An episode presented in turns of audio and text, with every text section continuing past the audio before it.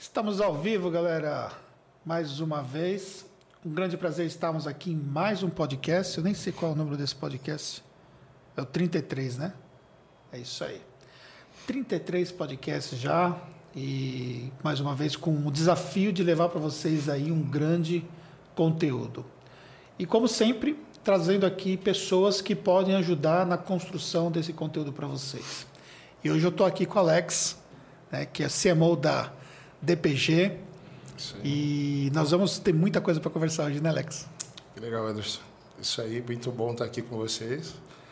Primeiro, agradecer né, esse, esse convite. Daqui a pouco eu vou me apresentar formalmente. Pode ficar à vontade, pode se apresentar. É uma honra para mim estar aqui. Imagina. Eu que um agradeço mestre, você ter vindo. Né, para mim sempre foi uma referência e, e assim, muito do que eu aprendi do mercado contábil eu aprendi com você. Maravilha. Isso eu acho muito legal. Acho muito legal mesmo e me sinto muito honrado estar aqui hoje. Show de bola. Participando com você. Tamo aí. Prazer. Vim aqui como vendedor antigamente. Foi, né? É, lembra? Eu, eu é. representava sistema jurídico e vim Isso. Era Lefisk? Contades. Contades. Isso. Isso. Depois vocês tiveram também depois, na época que, do site, aí eu vim conversar com você. Foi, exatamente. Aí nós falamos sobre a sua consultoria, para começar a oferecer a consultoria para clientes. E até hoje, quando clientes me perguntam em relação à sua consultoria, eu indico muito, porque eu acredito que cliente educado não dá trabalho. Exatamente. É, é. Isso é muito bom. Mas bom. Obrigado pelo convite. Muito bem. Satisfação. E aproveita esse presente, né? Quem é o Alex?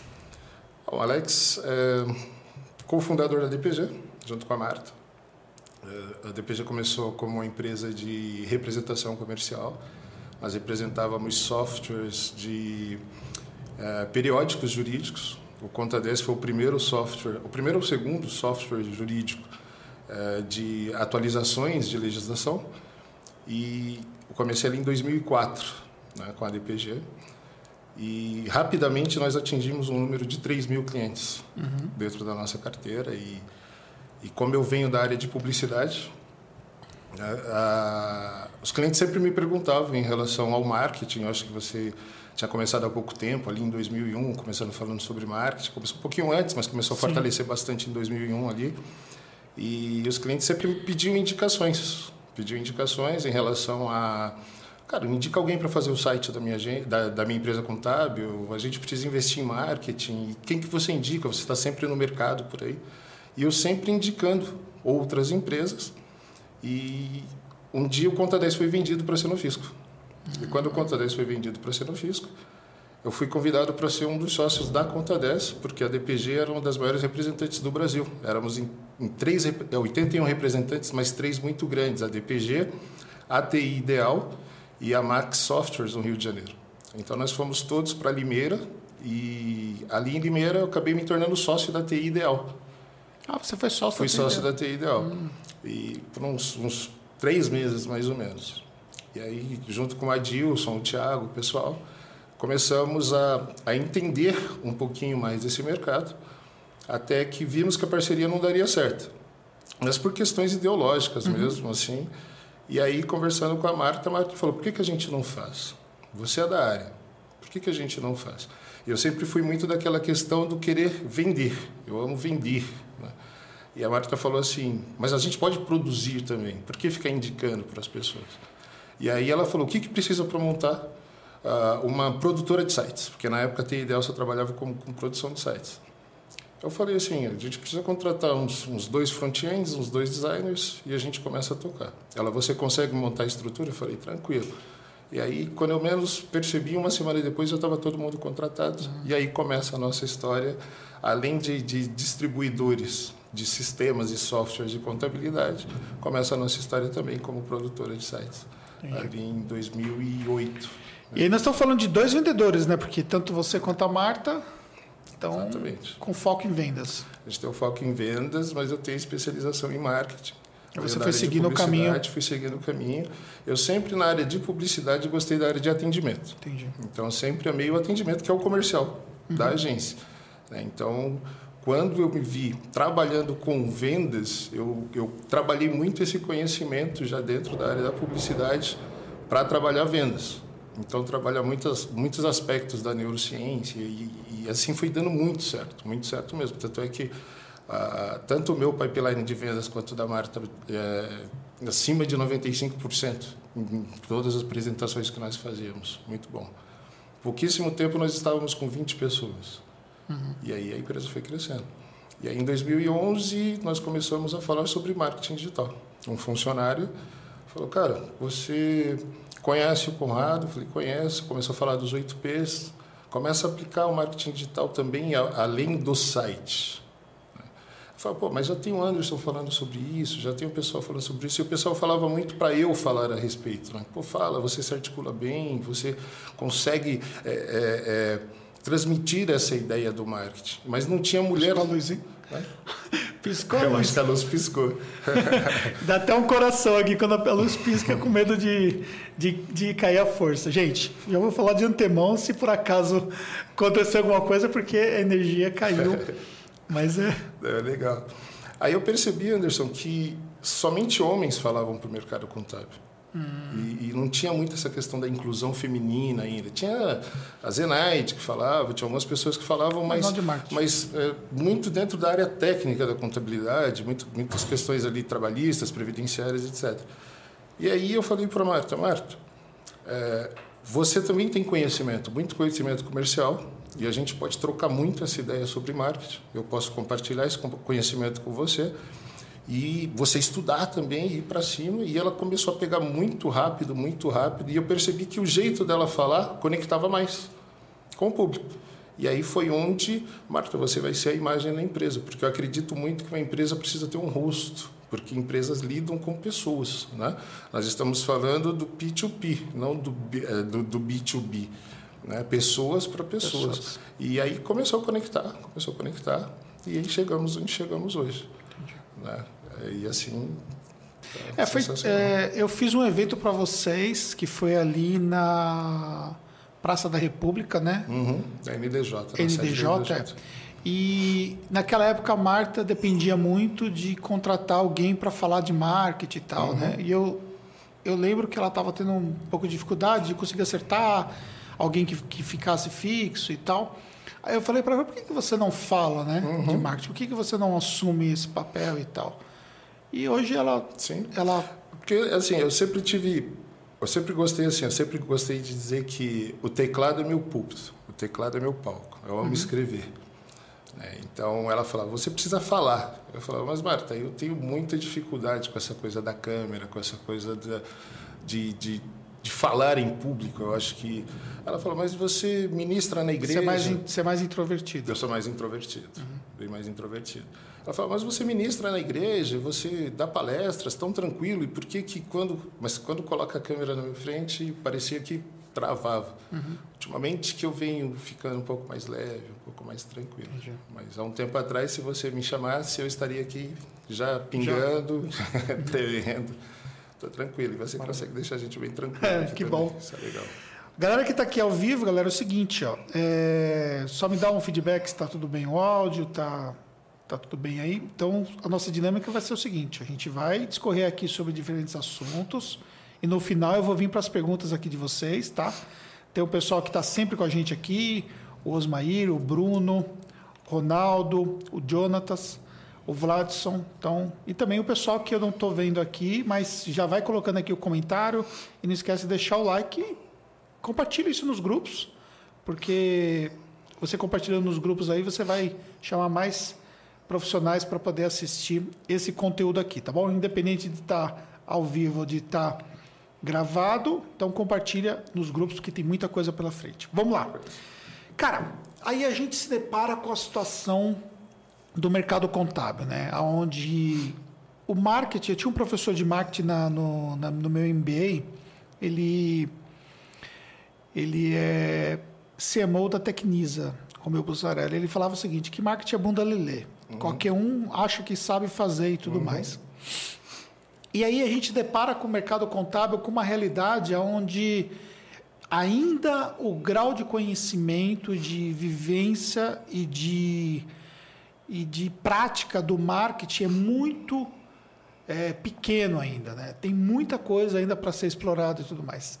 Quem está fazendo marketing hoje bem feito tem se diferenciado no mercado de contabilidade, na sua visão? Eu entendo assim, Anderson, que não tem como falar de marketing sem falar de sociedade de consumo. Né? Eu acho que tem muito a ver com a questão é, crença. Essa questão da prática do marketing bem feito tem muito a ver com a questão crença. Uh, eu vi você conversando muito com o Pedro na live, uh, no podcast dele, em relação e é, é uma coisa que eu também sempre falo, que o contador ele foi preparado para trabalhar ciências contábeis, mas ele não foi preparado na universidade para ser um empresário.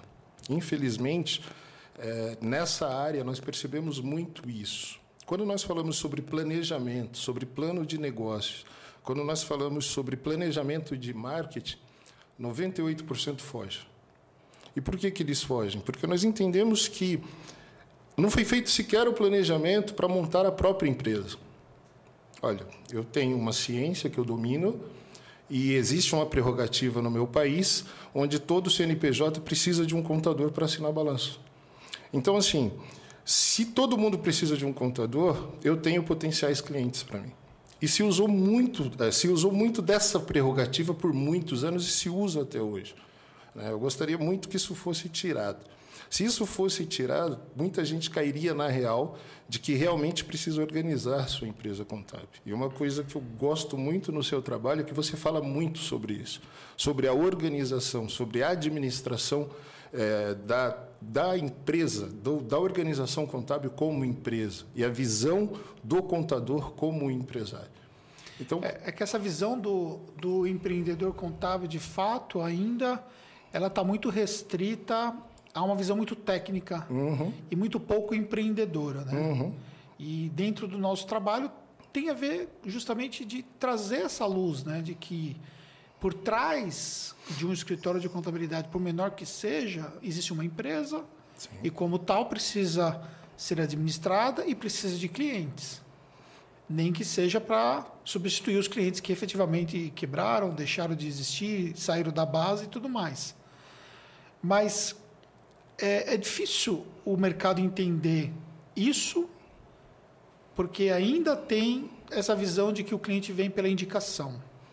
Mas eu acredito que se o contador, por exemplo, o contador ele coloca muito no escopo de trabalho que ele trabalha organização societária e administração societária de empresas. E eu vejo muitos, muitos escritórios que têm dois sócios, três sócios, quatro sócios, mas eu não consigo ver cada sócio com seu papel definido. Porque eu entendo que.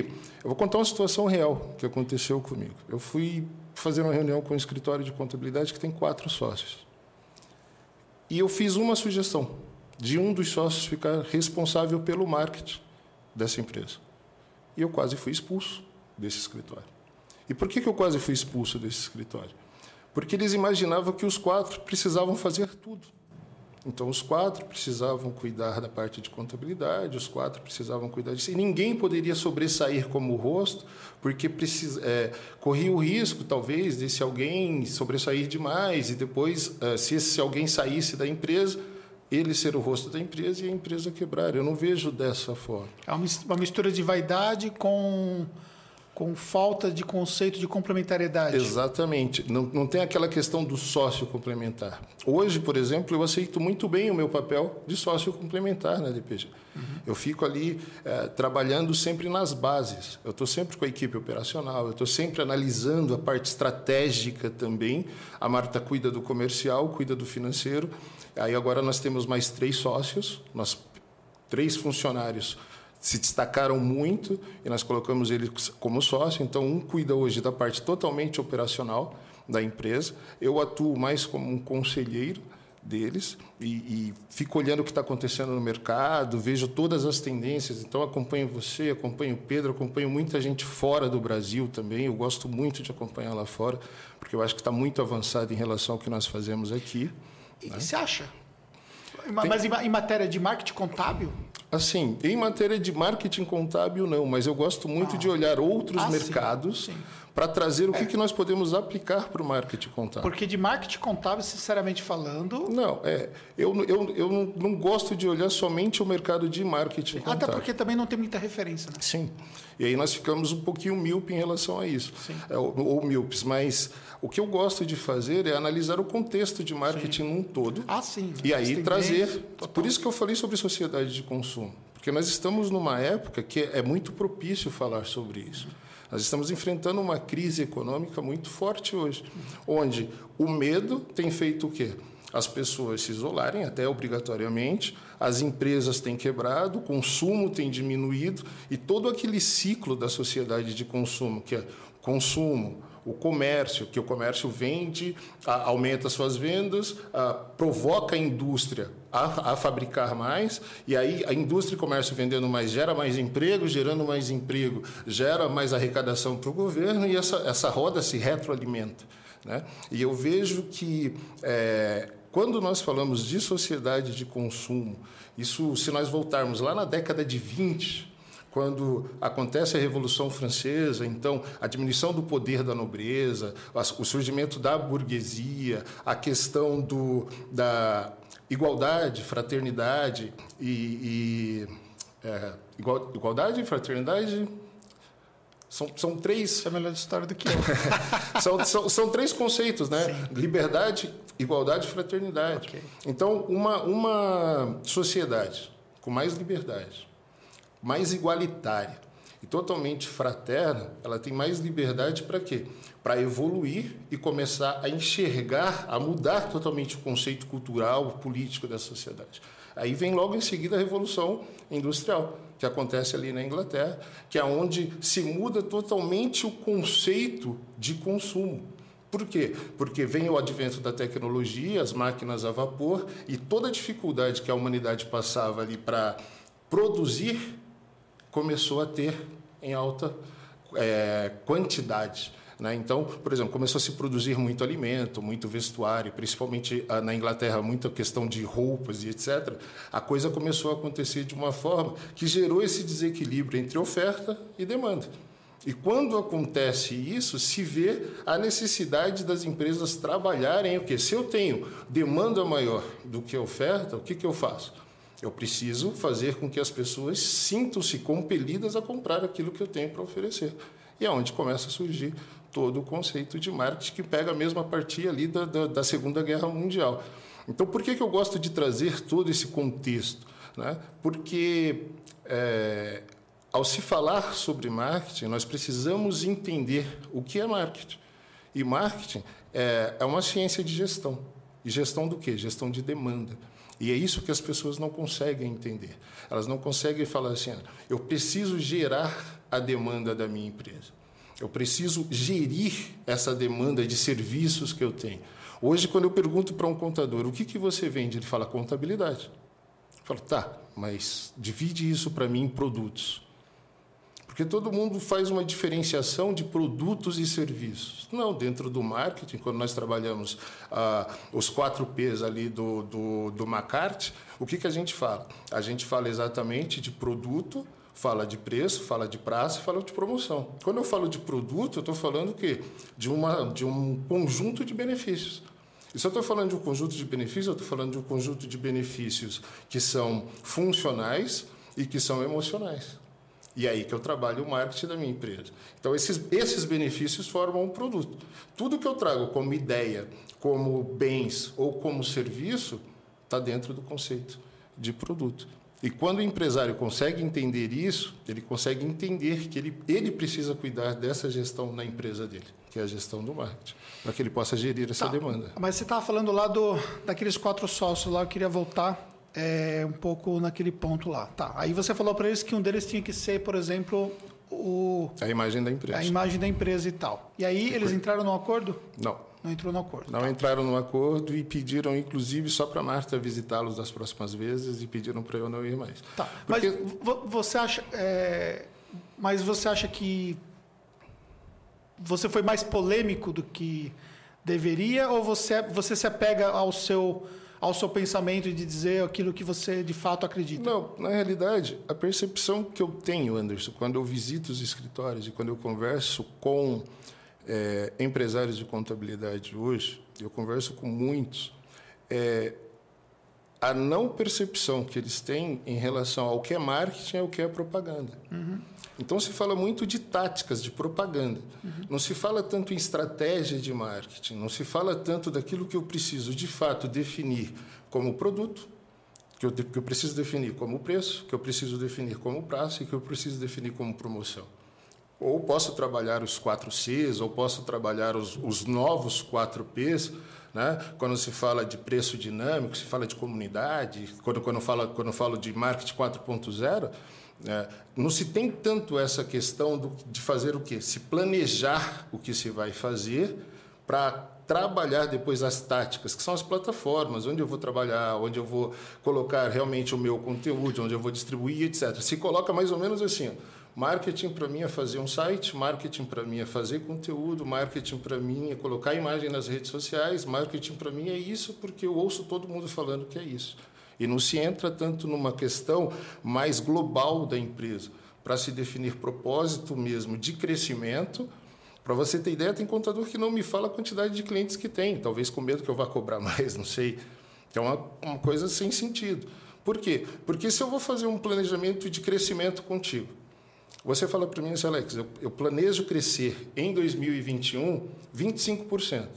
Se você não me fala a quantidade de clientes que você tem, ou se você não me fala o meu faturamento, eu parto de que princípio para trabalhar uma estratégia para você e depois colocar uma tática em execução se eu não tenho números? Crescer 25% em relação ao quê? Mas você não acha, por exemplo, que o, o, problema está já na raiz técnica da contabilidade, que na qual o próprio empreendedor contábil ele não consegue entender esse princípio do marketing, esse princípio estratégico. Sim. E aí, quando você vai falar de 4Ps, você vai falar de estratégia mais apurada de marketing, não fica meio desconectado para ele que é leigo? É, quando eu estou em reunião com parte. ele, eu não entro nesse contexto tão técnico. Tá? Eu procuro trabalhar já perguntas mais diretas. Uhum. Então, se eu vou trabalhar, Anderson, quanto você quer crescer no próximo ano? Qual a estratégia global de crescimento sua? É uma pergunta simples. Sim. Né? E muitas vezes eu sinto que a pessoa fica meio, mas por que você quer saber isso? Que é uma coisa que ele deveria ter já feito antes de conversar comigo, inclusive. Por quê? Porque é assim, quando eu contrato uma agência que é para potencializar ou meu market share ou meu wallet share, que é ou a venda do meu serviço para o mercado ou a venda de novos produtos para a minha carteira, o que, que eu faço? Eu já tenho que ter isso definido dentro da minha empresa, junto com os meus sócios, de quanto eu quero crescer, se eu tenho novos produtos ou não. Agora, Pô, Alex, eu não tenho esse conhecimento. Mas isso é muito novo ainda, né, Alex, para o mercado contábil. A, a, figura da agência, é, qual a experiência, por exemplo, que existe de agência dentro do mercado contábil?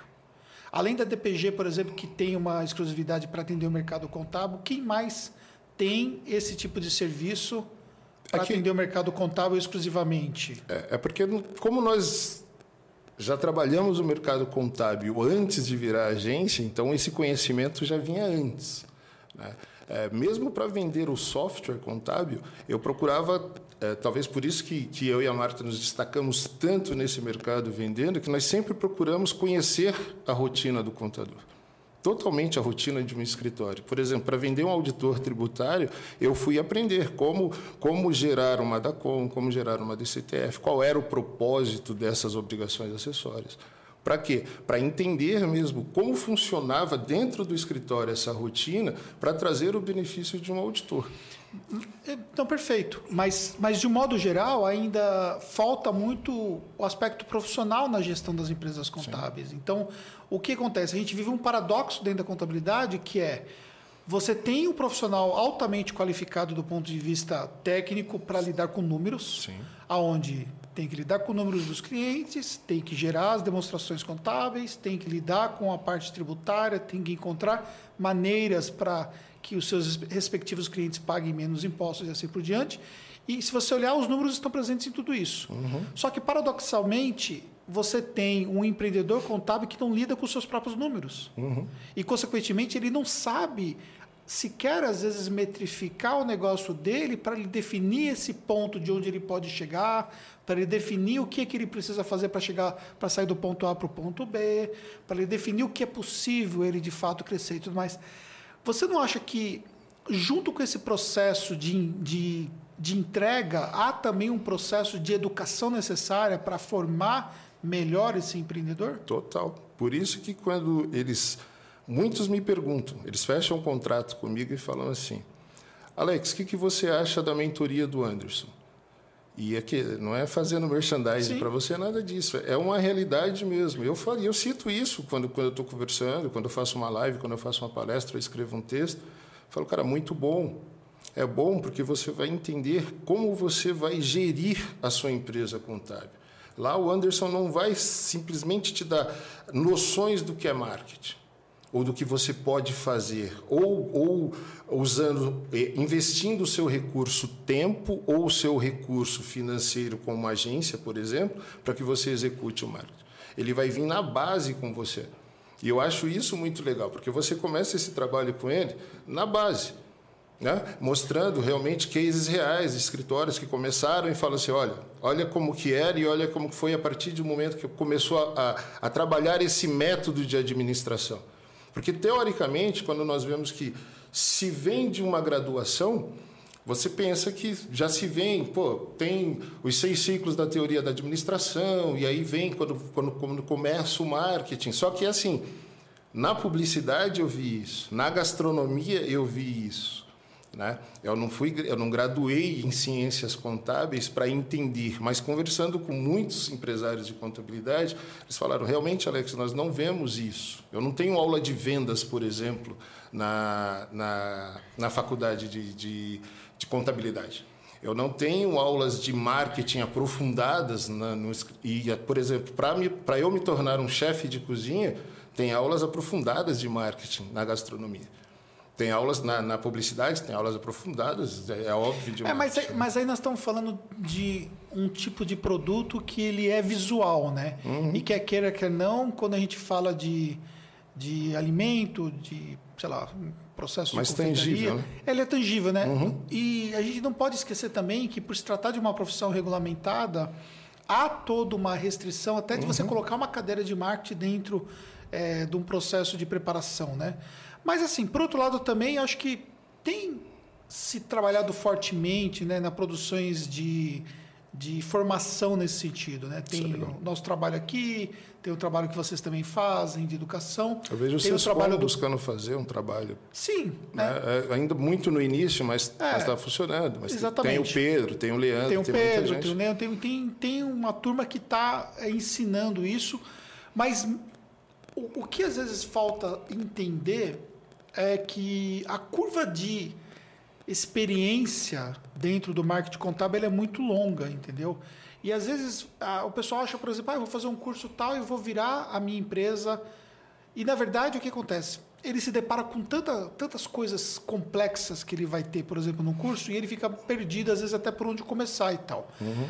Mas precisa continuar insistindo nesse processo de educação, porque para nós que vivenciamos isso no dia a dia, a visão é diferente. Uhum. Porque nós estamos é, sentados. Eu, por exemplo, respiro marketing desde o momento que eu acordo até a hora que eu vou dormir. Eu estou consumindo o último conteúdo, entendeu? Eu estou vendo as últimas informações. Então, ou seja, eu gasto parte do meu tempo hoje é, vendo o que, se, o que rola nas redes sociais, o que está rolando no Facebook, nos grupos, vendo a dúvida da galera, entendeu? E olhando os próprios números e resultados. Então, antes de vir para cá, por exemplo, estava discutindo o fechamento nosso de fevereiro, que uhum. foi o uhum. melhor fe fevereiro da nossa história. E, e, até porque foi, um, foi o, o, mês que mais nós investimos num mês de fevereiro também em marketing, né, do ponto de vista de campanhas e tal. Então, estava discutindo com o Jefferson, que é o head de vendas, sobre isso e tal.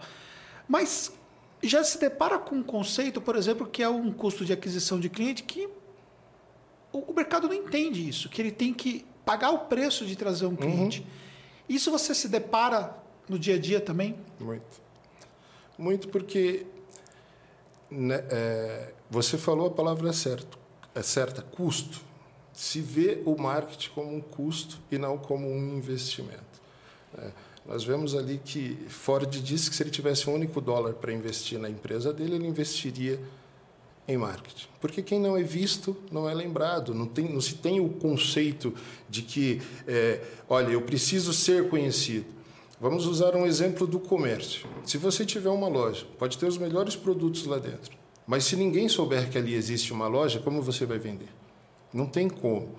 Né? Numa era de totalmente digital como nós vivemos, então, nós pegamos todo esse conceito do marketing tradicional 1.0, 2.0, 3.0, então conceito só de produto, depois conceito mais um pouco mais focado no consumidor, depois focado ah, na questão mais da humanização mesmo, ah, de grupos e de pessoas, de desejos e, integração, um, um, um, marketing mais focado na questão. Eh, de, por exemplo, se o meu público deseja sustentabilidade, eu tenho que mostrar para ele que eu tenho conceito de sustentabilidade da minha empresa para eu gerar um rapport com esse público. Né, que foi o marketing 3.0, aí nós entramos no marketing 4.0, onde o primeiro conceito disso, quando o Kotler fala dos 5 As, ele fala exatamente do que? Da assimilação.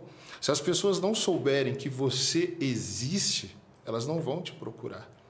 Então, de alguma forma, você precisa estar, estar inserido nesse, nesse mundo digital.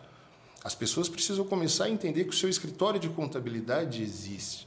Porque se ficar dependendo somente de indicação, então você trata muito bem o seu cliente. Isso é muito legal. E o seu cliente indica. Mas eu converso com vários empresários, assim como eu tenho certeza que você conversa, talvez até mais do que eu, e pergunta a quantidade de indicações no ano de 2020. Quantos receberam? Talvez alguns que estão se destacando, no, é, já com marketing aplicado mesmo da forma correta, conseguiram receber muito mais indicações do que outros por quê? Porque aqueles que não fizeram absolutamente nada para se relacionar com o seu cliente, exatamente no momento de crise, que o cliente precisava de muita informação e eles se retraíram, o que, que aconteceu? Perderam clientes para outros que estavam colocando muita informação. Né? Então, assim, olha, o meu contador não faz por mim o que o seu contador faz. Então, eu quero que eu conheça o seu contador. Eu entrei lá no site do teu contador, a quantidade de informações que tem lá no blog deles é sensacional. Os vídeos que ele grava são muito legais. As dicas que eles dão, que, que ele dá, são muito legais. E o meu não faz nada disso. O meu só me liga para falar sobre problemas. E eu converso, Anderson, com muitos empresários fora do meio contábil porque eu participo de muitos eventos de agências e muitos eventos de outros tipos. Eu gosto de participar de vários, de vários eventos do mundo empresarial, independente de ser do mundo do marketing ou de contabilidade, exatamente para, na parte do networking, conversar e entender o empresário. Isso faz parte do meu trabalho como publicitário, de fazer o quê? De entender o, o empresário do outro lado, a visão que ele tem do contador. E, infelizmente, a visão é muito negativa ainda. É aquela visão, cara, só me liga para falar sobre problemas.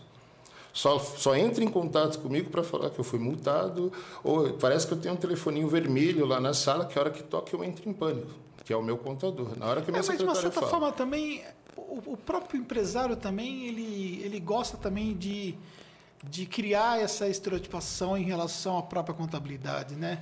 Porque assim, o mercado mudou muito em relação a isso. Eu até vejo assim que essa visão né, de que o, o contador ele faz o papel de repórter, eu acho que isso já mudou bastante. Né? Claro que ainda tem empresas contábeis que ainda precisam avançar, mas o mercado avançou muito em relação a isso. E, mas ainda existe essa questão própria do, da vitimização da parte do empresário, de colocar a questão própria. De é que, que eu, o... eu entendo assim, é, a percepção de valor é prerrogativa sempre do cliente. Sim. Então, se o contador ele não mostrar de fato esse valor que ele tem para que seja perceptível ao, aos olhos do potencial cliente dele, sempre vai continuar com essa questão da vitimização do outro lado. É, mas, mas né? mesmo, mesmo essa questão aí de percepção de valor, a gente tem que entender que dentro do mercado contábil, quem lida com o cliente é, o dia, no dia a dia, como nós, empresários contábeis, é, o empresário ele é uma figura difícil de lidar, entendeu? Então você tem pessoas que são efetivamente tranquilas, mas tem pessoas que são muito difíceis de lidar. E o que acontece é que, às vezes, por conta da visão dessas pessoas, que naturalmente, como empreendedoras, são, são complicadas de lidar, acaba criando esse estereótipo em relação à classe, entendeu? Mas assim, eu vejo hoje que o contador está muito mais próximo. Sim. Independentemente de você agregar valor à parte de gestão, mas você agrega valor do ponto de vista tributário, a gente tem que entender que nem todo mundo vai precisar de uma contabilidade mais próxima, de uma contabilidade mais consultiva, porque existem atividades que elas são muito mais simples, né, do empresário contábil lidar, ele não vai ficar olhando para os números da empresa e tudo mais. Mas, ao mesmo tempo, na pior das hipóteses, o contador ele tem um papel e tem desempenhado o papel que é de proteger o seu cliente, que é de dar orientação precisa, que é de fato proteger sobre os ataques do fisco, é, dar um direcionamento do que ele deve, do que não deve fazer. E se você for ver de um modo geral, é, o contador ele é um super-homem, né? uma super-mulher, vamos colocar aqui também, pensando sempre na classe como um todo, em ter que conhecer de tudo, né? conhecer dos aspectos trabalhistas, aspectos tributários, contábeis, financeiros e por aí vai.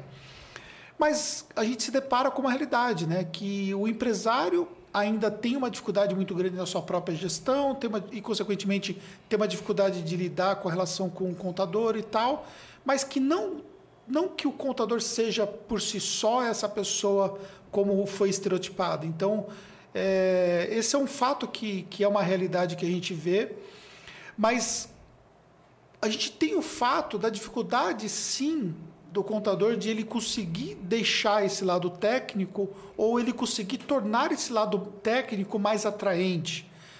Quando ele consegue, por exemplo, ser muito mais didático, quando ele consegue, por exemplo, é, trabalhar melhor a imagem tanto da marca da empresa contábil quanto da própria marca, é, quando ele consegue, por exemplo, ser um, ter uma linha de comunicação que, que tem esse rapport que você citou, que, que tem um alinhamento com aquele tipo de cliente. Isso ele tem uma dificuldade muito grande e ao mesmo tempo também tem uma dificuldade também ainda de sair desse estigma de ser é, é, um cara muito fechado às vezes, Uhum. né? Ainda muito né, engravatado, aquela coisa toda que isso está mudando e as empresas que estão investindo em marketing elas perceberam que elas têm que largar tudo isso e tal. Então, dentro dessa linha que a gente tem hoje, né, tanto o seu trabalho quanto o meu trabalho, é, como é que você tem feito para ajudar esse empreendedor a, a evoluir nesse sentido? É, deixar de ser o contador tradicional para ser um profissional muito mais alinhado com essa nova realidade? Primeira coisa, Anderson, é aquilo que eu coloquei no início da nossa conversa. Fazer ele enxergar que o serviço contábil é um produto com um benefício funcional. Se eu falar somente de conformi- de conformidade, eu estou falando de um benefício. Tem valor. Ok? Então, quando eu trabalho isso numa linguagem para mostrar para o meu cliente, porque hoje o marketing ele parte da prerrogativa do relacionamento. Total. É relacionamento. Então, se eu não tiver relacionamento com o meu mercado, dificilmente eu consigo vender o meu produto. A não ser que seja um produto de necessidade primária, básica, que pô, eu preciso de um sabonete, então eu vejo a marca que melhor me, me, me, me, me, cai ali, que eu gosto mais do aroma tal, e não me causa alergia, está ótimo. Nós vemos que determinados tipos de serviço, e quando nós falamos de marketing ou produto, nós trabalhamos o relacionamento para trabalhar além da necessidade. Mas aí quando a gente fala do, do relacionamento dentro do marketing, o contador olha muito essa questão do relacionamento já com o cliente. E É. nós estamos falando de uma linha de relacionamento com quem não é cliente Então, para fazer esse processo de atração. Se ele começar a trabalhar esse relacionamento com o próprio cliente, porque eu gosto muito do conceito do filme Karate Kid, o bota a casaca, tira a casaca, bota a casaca, tira a casaca. O bota a casaca, tira a casaca mostra que eu não preciso ir para uma escola de karatê para aprender karatê. Então, eu estou ali com o senhor Miyagi, eu estou colocando a casaca, tirando a casaca, colocando a casaca, sem entender o porquê que ele está mandando eu fazer aquilo. Então, eu estou treinando dentro da minha própria casa, cuidando do relacionamento dentro da minha própria casa, entendendo como os clientes da minha base funcionam. Porque os clientes da minha base, quando eu entendo como eles funcionam, eu começo a replicar isso para os iguais que estão fora da minha base. É, mas quando a gente vê na realidade, isso acaba não acontecendo. Então, mas o, é, seria muito necessário que isso acontecesse. Né? Porque se relacionar com quem eu já tenho confiança ou que já tem confiança em mim é muito mais fácil do que eu me relacionar com alguém que eu preciso gerar a, a, a, a assimilação de que eu existo de que eu preciso mostrar para atrair e falar para esse cara: olha, eu existo, eu tenho algo que é desejável, que vai além das suas necessidades, então eu posso realmente, de fato, atender às suas necessidades e ir além, como o contador consultivo vai além, né? e mostrar isso. Só que eu consigo mostrar isso dentro da carteira. Como? Me relacionando com esse cara. Me relacionando em vários aspectos, Anderson. Porque, por exemplo, ah, uma coisa que eu já vi você falando, eu vi a Fernanda Rocha falando muito sobre isso também. Por exemplo, eu mando um boleto de honorário para o meu cliente. Ali está tudo que eu fiz para ele durante o mês, só que só em números. Se eu tiver um descritivo simples de tudo que eu fiz e eu conversar duas vezes com aquele cliente, respeito, olha, nós estamos mudando o nosso trabalho esse mês. E eu quero te explicar um pouquinho daquilo que nós fazemos para você aqui no escritório, para que você comece a entender todo o escopo de trabalho que nós temos. É uma coisa bem básica, uma coisa bem simples.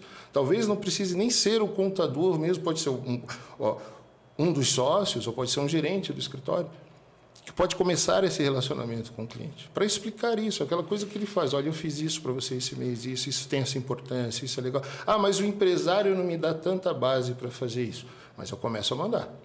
Tentei a conversa com ele uma vez, tentei duas vezes, posso criar um tutorial, posso fazer alguma coisa onde eu estou gerando um tipo e provocando uma comunicação com esse cara. Para quê? Para que eu comece a entender a dinâmica do funcionamento dele e entendendo a dinâmica do funcionamento dele, eu começo a o quê? A gerar comunicação para o mercado. Uma coisa simples que eu peço, olha, pede para o teu pessoal, a tua equipe, anotar as perguntas que os clientes fazem e me passa. Por quê? Porque eu posso criar um FAQ dentro do teu site, onde as principais perguntas e dúvidas que o teu cliente aqui tem, lá fora o mercado também tem. E se o mercado também tem essas dúvidas, eu consigo fazer o quê? Conversar com o algoritmo em relação ao serviço que você faz, trabalhar um, um, um serviço de SEO, de palavras-chave muito legais em cima das principais dúvidas do empresário, e posso conversar com o empresário diretamente que quando for ao Google fazer uma pesquisa sobre aquela respectiva dúvida que ele tem, ele encontrar o teu site.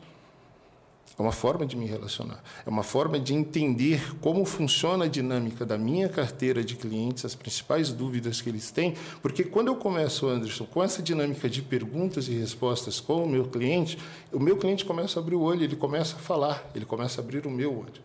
Então, mas o, que acontece é que assim o marketing contábil ele não vai dar resultado da noite para o dia. Sim. Então é um processo de construção. E aí é o que você falou: tira casaca, bota casaca, tira casaca, bota casaca. O problema é você convencer o empresário contábil a tirar casaca e botar casaca, entendeu? Começar ele mesmo o trabalho, né? Porque é porque na verdade ele pode fazer isso uma vez, ele pode fazer isso uma vez. Eu fiz Sim. um estudo, por exemplo, de canais desde 2015. Eu faço estudo de canais do YouTube e do mercado contábil. Então eu tenho desde o acompanhamento dos primórdios canais, é, como, por exemplo, Sevilha, como, por exemplo, Altair Alves, e outros canais que, que, que performaram e canais que não performaram. Uhum.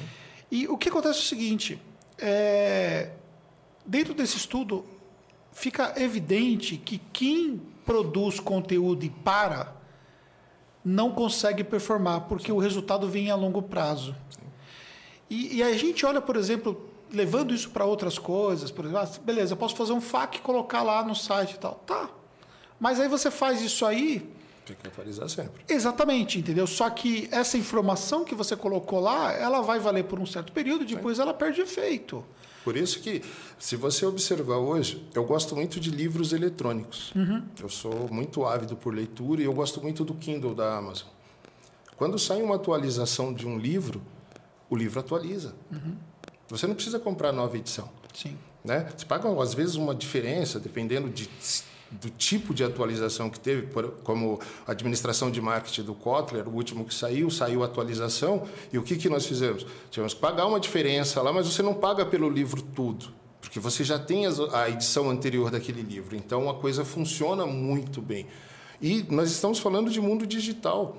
Nessa pandemia, nós criamos modelos de e-books totalmente atualizáveis. Por quê? Não adiantava fazer um e-book sobre a MP927 se saísse, se daqui a pouco saía a MP 932 que alterava a 927, aí saía a 936 que alterava a, 92, a 932.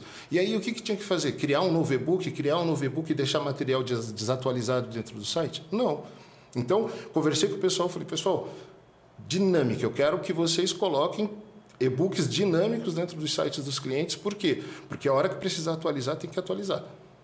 Conversei tá, tudo bem, alguns... mas você faz isso tal, mas aí a gente se depara novamente com o papel é, da pessoa de dentro da empresa que é fazer esse material chegar às pessoas certas. Uhum.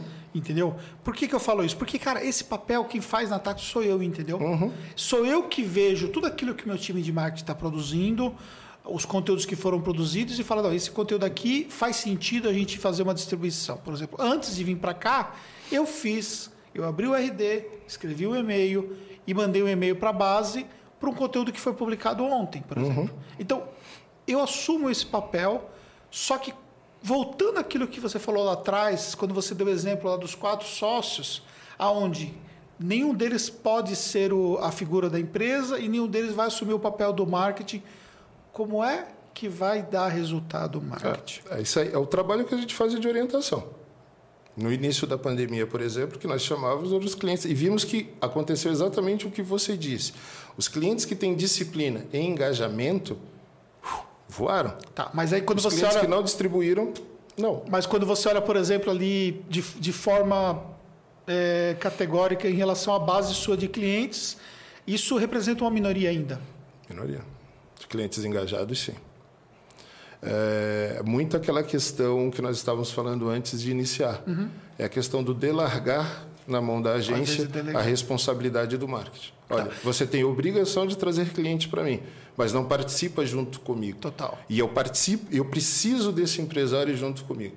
Ou então eu preciso, uh, é uma coisa que nós estamos começando a trabalhar, que é a parte de trabalharmos mesmo o perfil ideal do contador que tem hoje é, condições de contratar uma agência e o cara que precisa ainda começar a engatinhar e entender o que é o marketing para contratar uma agência. Então, então você falou uma coisa interessante. Então, nesse caso, vender o serviço de agência para a pessoa errada gera muito problema para nós, principalmente conceituais e de visão em relação ao nosso trabalho. Tá, mas aí vamos, vamos voltar ao que a gente estava falando no começo da nossa conversa.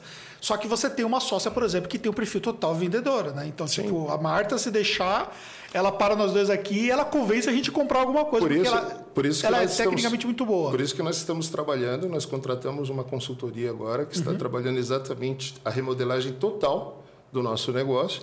Para quê? Para que nós possamos ter núcleos, para que nós possamos ter squads diferenciados para atendimento a clientes. Então, por exemplo, muitas vezes o cara não está preparado ainda para trabalhar o marketing todo o seu conceito, uhum. mas ele quer ter um site. Uhum. Ele fala, Alex, eu preciso de um site porque senão eu não existo. Eu quero fazer um trabalho de SEO básico todo no meu site. Todo mundo precisa ter o site. É. Então, então do, não do tem como. Então, por exemplo, eu tenho o Squad, que agora é só produtora de sites. Uhum. Então o cara precisa, ele precisa do apoio de uma agência, ele precisa. Eu já faço o site dele totalmente estruturado para a hora que ele avançar na jornada, então eu levo ele do ponto A para o ponto B. Não tinha nada, agora eu tenho. Aí até brinquei esses dias lá dando um treinamento para o pessoal que existe o site você chama de essencial, eu também chamo de essencial, uhum. mas às vezes eu brinco que é o site melhor que nada. Uhum. Né? Que é exatamente, cara, pelo menos eu tenho aqui alguma coisa que está representando que eu existo. Sim. É um né? site institucional, mas um site. É. Só que aí nós trabalhamos um conceito básico de SEO nesse site. Você Sim. faz um esquema ali, trabalha os dados estruturados, indexa no Google Meu Negócio, conecta ao Search Console, que trabalha Sim. bem, então ele aparece. E por incrível que pareça, Anderson, muita gente começa a mostrar para nós, olha, por incrível que pareça, está entrando gente. Ah, sim, mas, mas também parte do pressuposto que o, que o SEO é uma coisa muito mal trabalhada a nível Sim, Brasil. Né? sim. Quero ver conseguir fazer isso numa cidade como São Paulo, Sim, né? uma, uma cidade que é tem que ser relevante. engajado, tem que investir. porque Aí já- já é uma outra pegada, são-. É muito concorrido. Mas quando você vai fazer lá no interior ou em outros ninguém estados faz. onde. É, que Ninguém ninguém faz, faz. Uhum. então acaba que você fazendo uma coisa um pouco melhor do que a maioria, Tanto é você que já vai ter. eu ouvi você falando uma coisa num dos seus vídeos e eu levei o seu vídeo para o meu pessoal de SEO. Eu vou começar a cobrar, hein? Ah, eu, pode cobrar. E eu falei assim pro pessoal, pessoal, tem total razão. Não adianta eu colocar contabilidade para autopeças em Barueri, Ah, sim. por exemplo, É. se, cara, eu tenho 10 buscas lá na cidade para isso. Sim. Eu estou em primeiro lugar, mas eu não tenho. Não Demanda. adianta. Então, eu, eu, eu trabalho muito uma coisa que o Rodolfo Sabino ele fala sempre.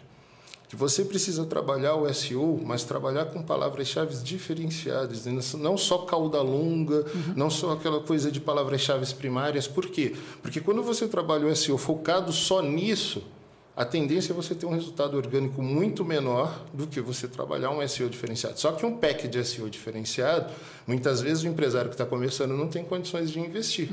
Então, por isso a diferenciação dos squads hoje. Exatamente para quê? Para nós entendermos. Porque assim, eu poderia gourmetizar a DPG e falar, olha, eu prefiro que o cara vá ao Anderson, eu prefiro que o cara vá ao Pedro, eu prefiro que o cara vá a, a quem vai ensinar os conceitos de marketing para ele venha totalmente preparado para mim, ok?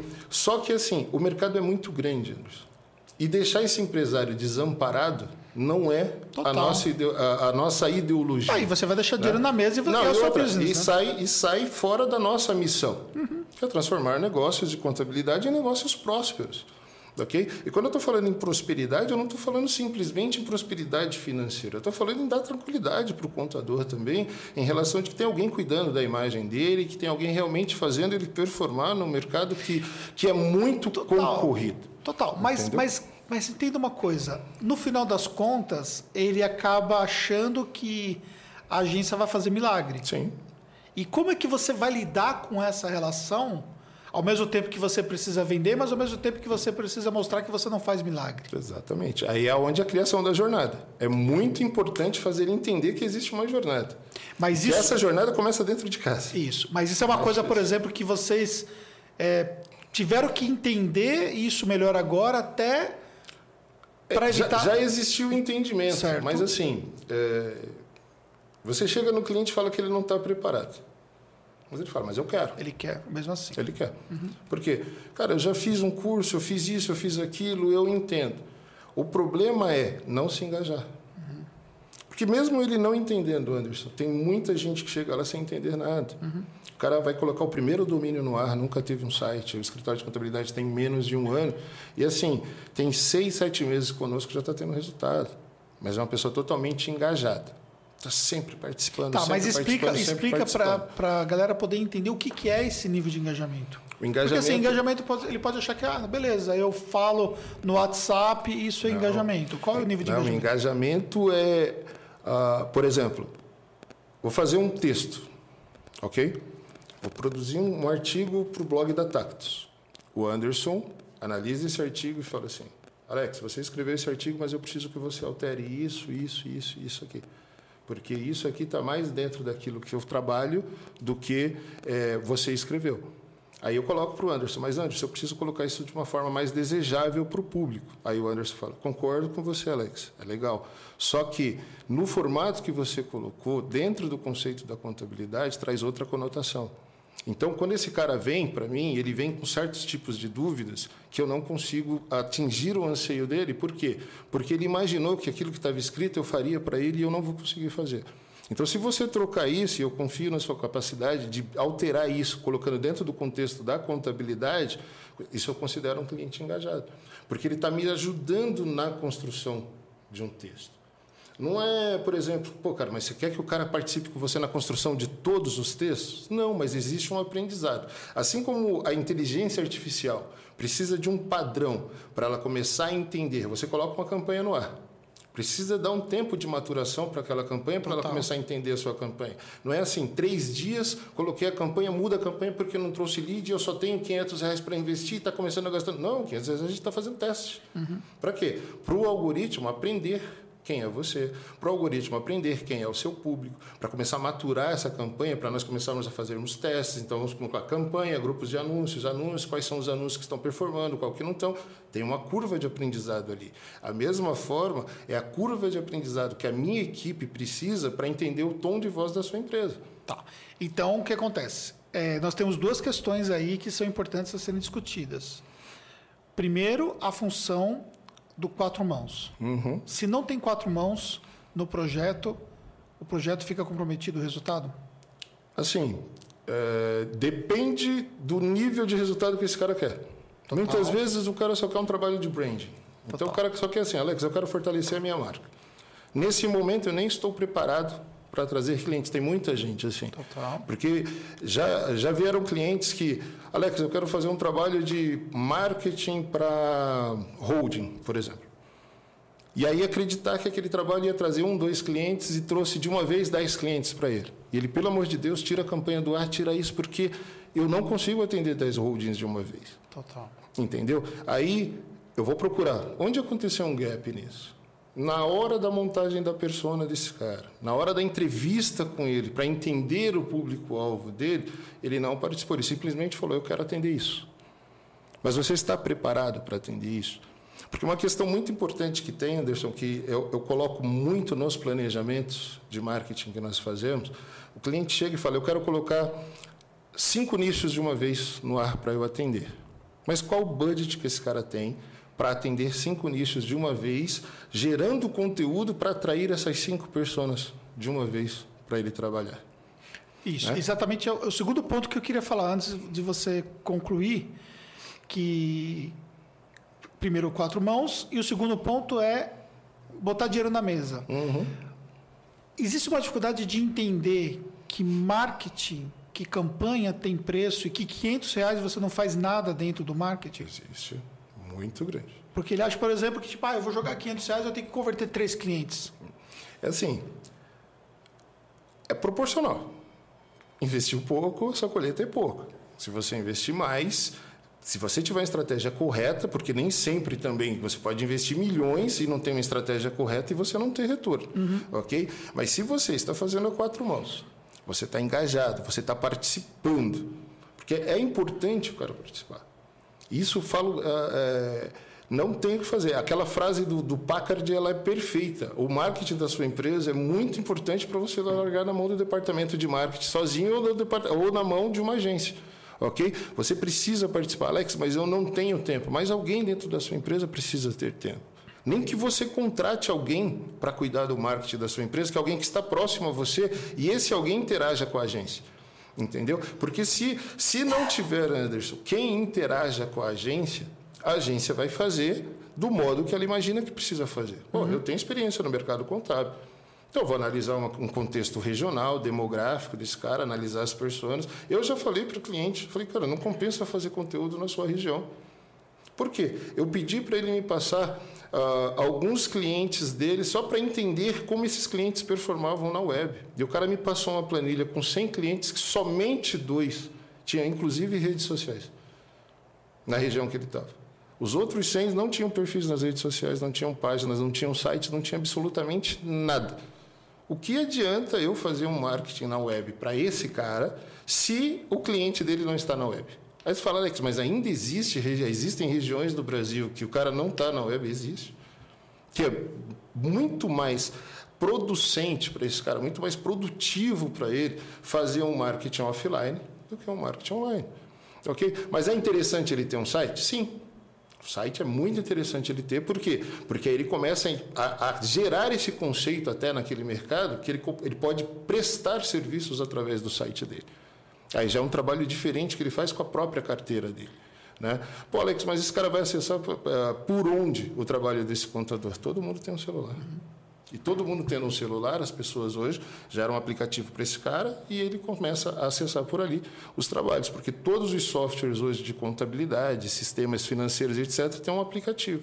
Então, a partir do momento que eu coloco esse aplicativo, seja da QuickBooks, do Conta Azul, ou qualquer software que eu trabalho para esse cara, eu começo a gerar um conceito desse cara vir para o mundo digital. Aí eu começo a trabalhar uma comunicação mais dinâmica com ele via WhatsApp, que é uma rede social que é onde eu vou interagir com ele ali. E ali eu começo a, a, a trabalhar conteúdos. Tem um cliente nosso na Bahia que está fazendo um trabalho muito legal de podcasts. E assim, e como nós somos a agência, ele me colocou dentro do grupo para eu avaliar o trabalho. E o que, que ele faz? Ele dispara no grupo e ele dispara para quem não é cliente, mas está cadastrado na base dele, um podcast. E é muito legal, Anderson, o trabalho dele. Muito legal mesmo. E está gerando um resultado fantástico Fazer um e trabalho assim, diferenciado. É, e ele coloca um conteúdo por semana no blog, mas o trabalho pelo WhatsApp é muito mais dinâmico do que a atualização, porque ele sabe que pelo blog vai demorar mais, até performar no orgânico, SEO e etc. Mas no WhatsApp ele tem um resultado muito melhor. Então você começa a fazer essa análise 360 da empresa dele, do público dele, começa a analisar o, e quais canais ele pode trabalhar e performar melhor. Mas ele precisa participar. Porque se ele não participar, aí ele vai colocar, cara, mas eu não tenho dinheiro para investir nisso. Uhum. Então tá, vamos olhar no, dentro do que você tem o que a gente consegue fazer. Agora tem milagre que não dá para fazer. Ó, nós, nós estamos com a galera aqui assistindo. O pessoal que ainda não deu like, por favor. Não importa se está assistindo ao vivo, se está gravado, deixa o like para a gente aqui, por favor. Isso é importante para nós. Daqui a pouquinho, é, nós estamos com uma hora de podcast, daqui a pouquinho eu vou ver as perguntas de vocês. Vocês podem colocar as perguntas, porque aí eu vou é, depois responder com o Alex as perguntas aqui, tá bom? Então, por favor, o like e vai colocando as perguntas aí que com certeza a gente vai trabalhar. E uma coisa que eu queria falar. Nossa, um barulhinho, né? Deu um microfone. Uma chiadinha. Uma chiadinha aqui. Pode ser o celular. É, pode ser que está dando um pouquinho de interferência. É. Acho que foi. É. Maravilha. É, é, um barulhinho que a gente fica ouvindo o nosso é, retorno eu, eu aqui. Que chegou um post no celular, é, aí exatamente, começou parece, é, parece que deu. Então vamos lá. É, nós falamos sobre trabalhar em quatro mãos, a agência não faz milagre. Nós falamos sobre é, alinhar a estratégia de marketing com o um alinhamento estratégico do negócio como um todo, uhum. definir qual é o horizonte que você vai buscar, o que é que você está focando de fato, determinar claramente o que é que você quer buscar de resultado, ou seja, clarificar isso aí antes de você partir para uma estratégia de marketing e tudo mais. E falamos também sobre é, custo de aquisição de clientes de uma forma rapidamente, uhum. mas eu queria explorar um pouco mais isso. Uhum. É, hoje, por exemplo, você tem empresas que você acompanha que estão investindo muito. Uhum. Você sabe dizer mais ou menos assim, quem mais está investindo, quanto investe mais ou menos por mês de campanha, mais ou menos? Só para dar uma, um parâmetro? Eu tenho clientes que investem de 5 a 10 mil na estratégia toda. Na estratégia toda. É. Quando trabalha com campanha, trabalha 3 mil, 4 mil. Entendi. Os que mais investem. Investe. Né? E que faz o cara chegar ao ponto de investir 4, 5 mil de campanha, ou 7 mil na estratégia toda que seja, e aquele que não conseguiu virar essa chave? Qual é o, o ponto de virada? O nível, você... de, o nível de educação que esse cara tem em relação ao retorno que o marketing pode trazer para a empresa dele. Entendi. Isso é, é, isso é, é o ponto pacífico já dentro da DPG. Nós já entendemos isso. Que quanto mais educado esse cliente é, mais confiança ele tem em investir. Então não adianta eu falar para o cliente que, olha, é normal qualquer empresa que quer performar em marketing investir de 3 a 10% do seu faturamento. Uhum. Ele vai falar, me prova isso. Aí você pode provar por A mais B com N cases que o cara ainda não consegue entender. Por quê? Ele precisa estar inserido no contexto para ele começar a se enxergar. É, mesmo empresas grandes, tá, Anderson? Eu tenho clientes de porte muito grande que o cara não quer gastar mais de 2 mil de marketing por mês. Por quê? Porque ele fala assim, cara, para mim o importante é só ter um site, eu ainda recebo muita indicação, eu ainda tenho uma carteira muito sólida que eu herdei do meu pai, eu herdei do meu avô. Sim. Então, uh, ele investe muito em relacionamento com essa carteira, que eu acho uhum. muito legal. Que não deixa de ser uma né? estratégia de marketing. É uma estratégia obviamente. de marketing, né? Uh, Uh, um exemplo que a, a, Marta cita bastante, é um exemplo que eu gosto, já foi cliente nosso, hoje não é mais cliente nosso, eles colocaram um departamento interno, que é a Confirp, Uhum. Né? Você vê que eles trabalham, é, é, eles trabalham uh, relações públicas, eles trabalham uma série de outros, de outras estratégias fora do mundo digital que dá muito certo e cada vez eles crescem mais. Mas é um investimento muito alto. Tá. Mas aí isso, isso tem a ver com o nível de jogo que a, que pessoa, a pessoa vai jogar, com o perfil do empreendedor contábil ou da empresa contábil, Sim. o que ela vai jogar. Sim. Porque, é, é, porque tem gente que, que, que, não quer jogar esse jogo, que não quer botar dois, não quer botar nem mil reais. Sim de investimento. Sim, mas também não cresce absolutamente nada. Está correndo um risco porque é, não está fazendo nada. orgânico, talvez, ali. Então, de... mas é, às vezes não tem nem isso. Eu tenho clientes grandes pagaram caro um site, uhum. porque é um site muito bem estruturado okay. para trabalhar o branding da empresa, mas querem pagar 200 reais de administração ali do site para ter uma equipe de suporte caso, caso o, o site saia do ar, alguma coisa, alguém resolva para ele. Certo. Ok? Mas não quer investir um real em conteúdo, não quer investir um real em absolutamente nada. Acontece desse cara receber clientes contatos pelo site? Acontece. Às vezes aqui em São Paulo, inclusive. Por quê? Porque, cara, estruturou, tem, você sabe que tem todo um contexto, Total. tempo de domínio que esse cara Sim. tem, uma série de coisas. Então, é, um trabalho simples de linkagem interna no site dele, de SEO que você faz, o site voa. E a partir do momento que esse site voa, porque ele tem uma autoridade de domínio legal, ele tem até isso começar a perder relevância porque ele não posta absolutamente nada, a questão é que ele nunca postou. Uhum. Então o algoritmo não começou a se acostumar com esse postar e começar o crescimento da educação para o cliente dele. Então você trabalha, você olha sites e você fala, não sei como esse cara está performando. Ah, você também teve backlinks antigos, sim, tem uma série de sim. fatores. E você trabalha. E tem, e tem e gente uma, que está há 15 anos no mercado. É, e uma preocupação que a gente tem muito grande quando a gente pega um site de outra produtora ou de outra agência é na migração desse site. Uhum. A gente toma um cuidado muito grande para não desindexar nenhum tipo de página que esse cara tem indexado. Porque isso é muito importante trabalhar isso. Né? É uma coisa que nós vemos que clientes que saem da DPG e vão para outras agências e vão para outras produtoras de sites simplesmente falam assim: ah, cara, eu acho que vocês estão cobrando muito caro e eu vou embora. E perde totalmente a indexação, porque o cara tira de um servidor e joga em outro. E não se preocupa com nada que estava indexado. Aí o que, que acontece? Todos os links que tem indexado joga para a home desse cara. Uhum. E aí todo aquele trabalho que foi feito, às vezes tem 200 artigos já dentro do site e você perde todo aquele trabalho de SEO que foi feito porque não souberam como migrar simplesmente o site de um servidor. Então todo o trabalho, desde a infraestrutura uh, de um site até a performance dele, a agência cuida. Isso é muito legal. E aí, só que tem cara que ele não vê essa parte do trabalho por trás do que está acontecendo ali dentro uh, da infraestrutura para que os algoritmos leiam e etc. Ele está só olhando o que está acontecendo fora. E para ele, isso não é importante. O marketing não é importante. Uh, o conteúdo não é importante. Para ele, o marketing é só propaganda. Então, eu quero fazer campanha, por exemplo, só anunciando meu serviço contábil. Eu quero simplesmente, não quero estratégia, só coloca na home do meu site e acabou a história. Ele não se preocupa em uma página de vendas, não se preocupa em absolutamente nada. Ele quer, coloca na minha home e acabou, eu tenho esse valor aqui. Coisa. O que, que eu costumo aconselhar, Anderson, para os meus clientes? O Google precisa ser um funcionário do seu escritório. Ponto. Coloca esse cara na folha de pagamento.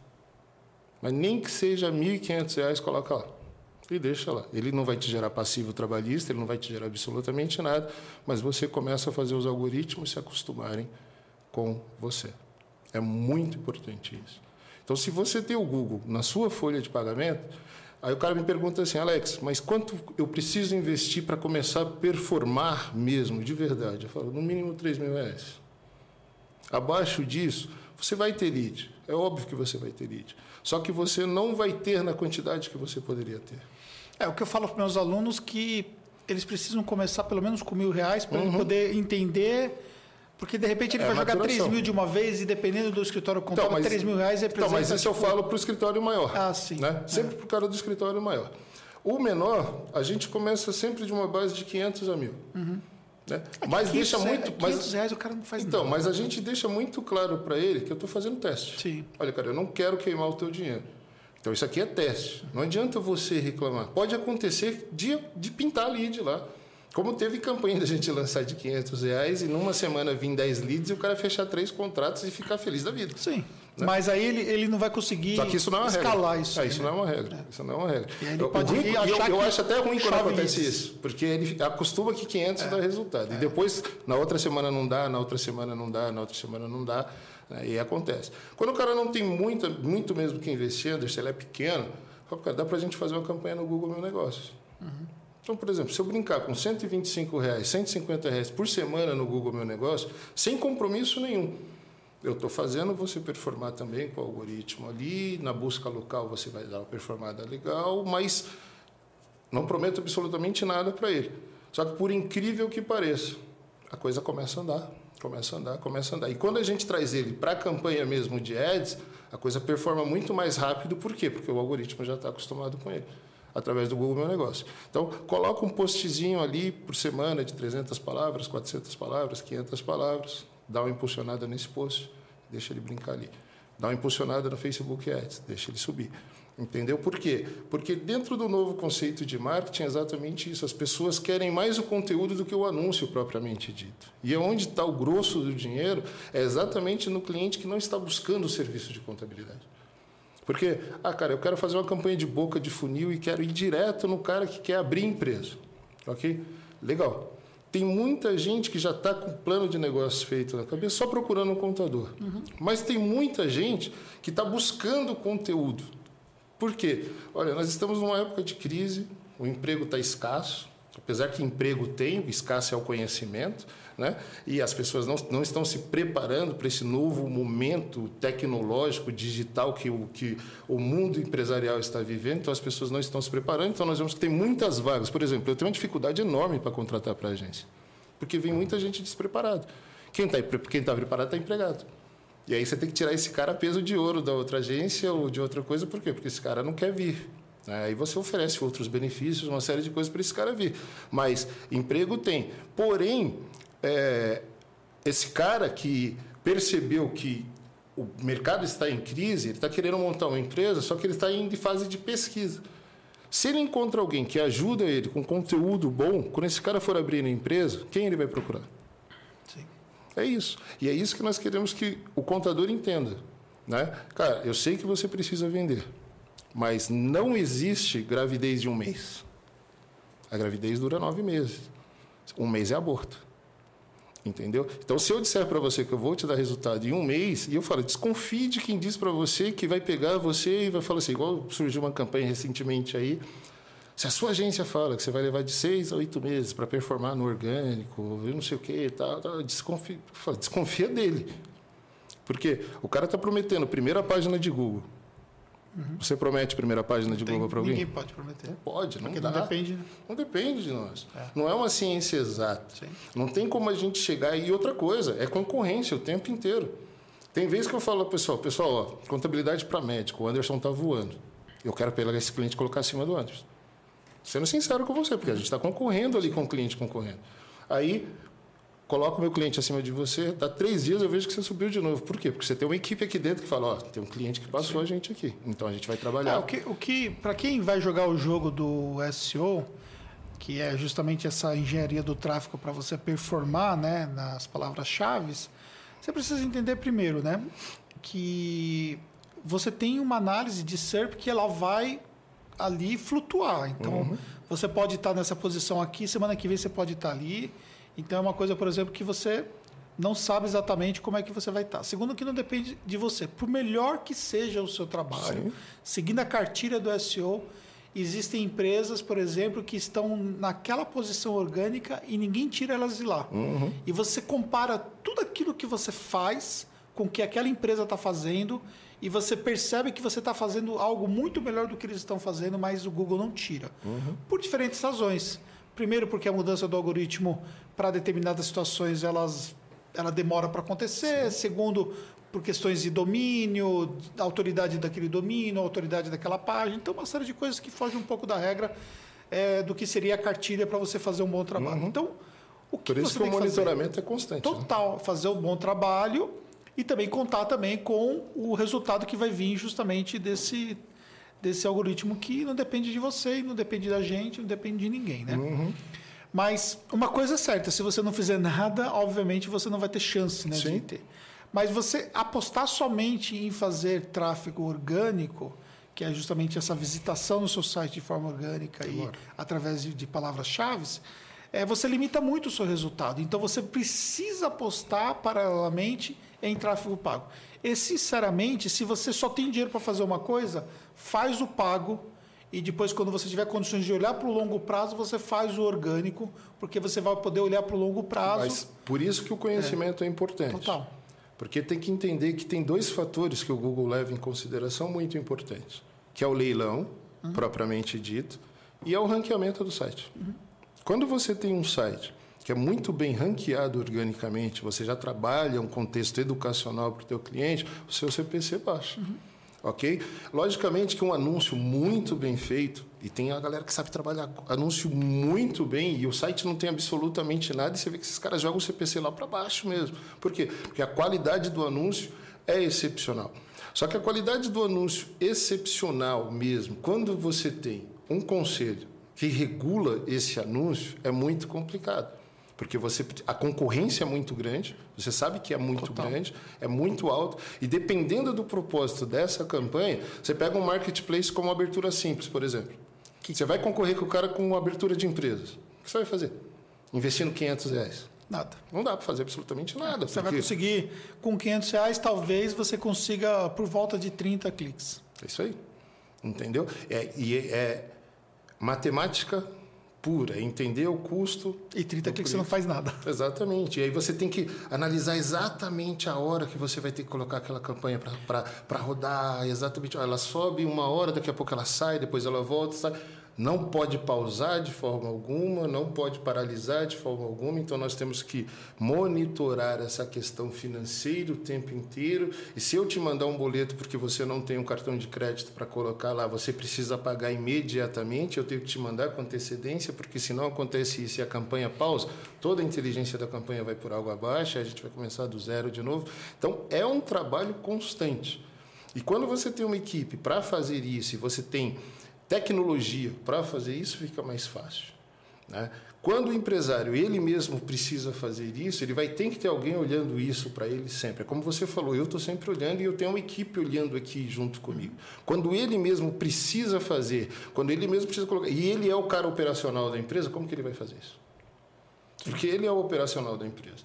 Aí você fala para ele assim, um conselho básico para ele, cara, tira uma hora por dia, duas horas por dia para você fazer o seu comercial, porque é muito importante que você faça o seu comercial. Uhum.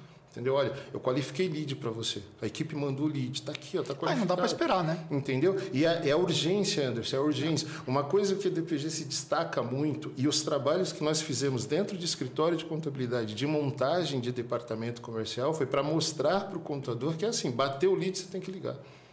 E assim, não é ligar uma vez, duas vezes. É de 12 a 18 vezes, 20 vezes, para quê? Para esse cara te atender e você conseguir falar com ele.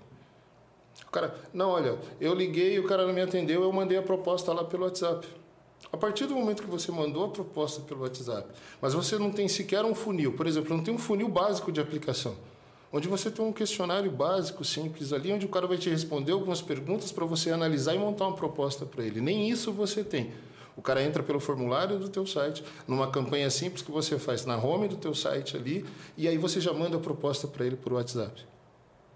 Você quer que o cara veja valor no teu trabalho ou que você quer concorrer com preço? A venda tem que ser Isso consultiva. Tem que ser consultivo. O trabalho de contabilidade, trabalho de marketing, seja esse trabalho que a gente faz, não dá. Eu já, eu já falei para a Marta assim, Marta, eu vou colocar como se fosse um marketplace mesmo dentro do nosso site. O contador vai entrar, eu vou utilizar o user onboard, então vou contratar o Compass, vou fazer a demonstração e aí depois vai direto para o consultor lá atrás.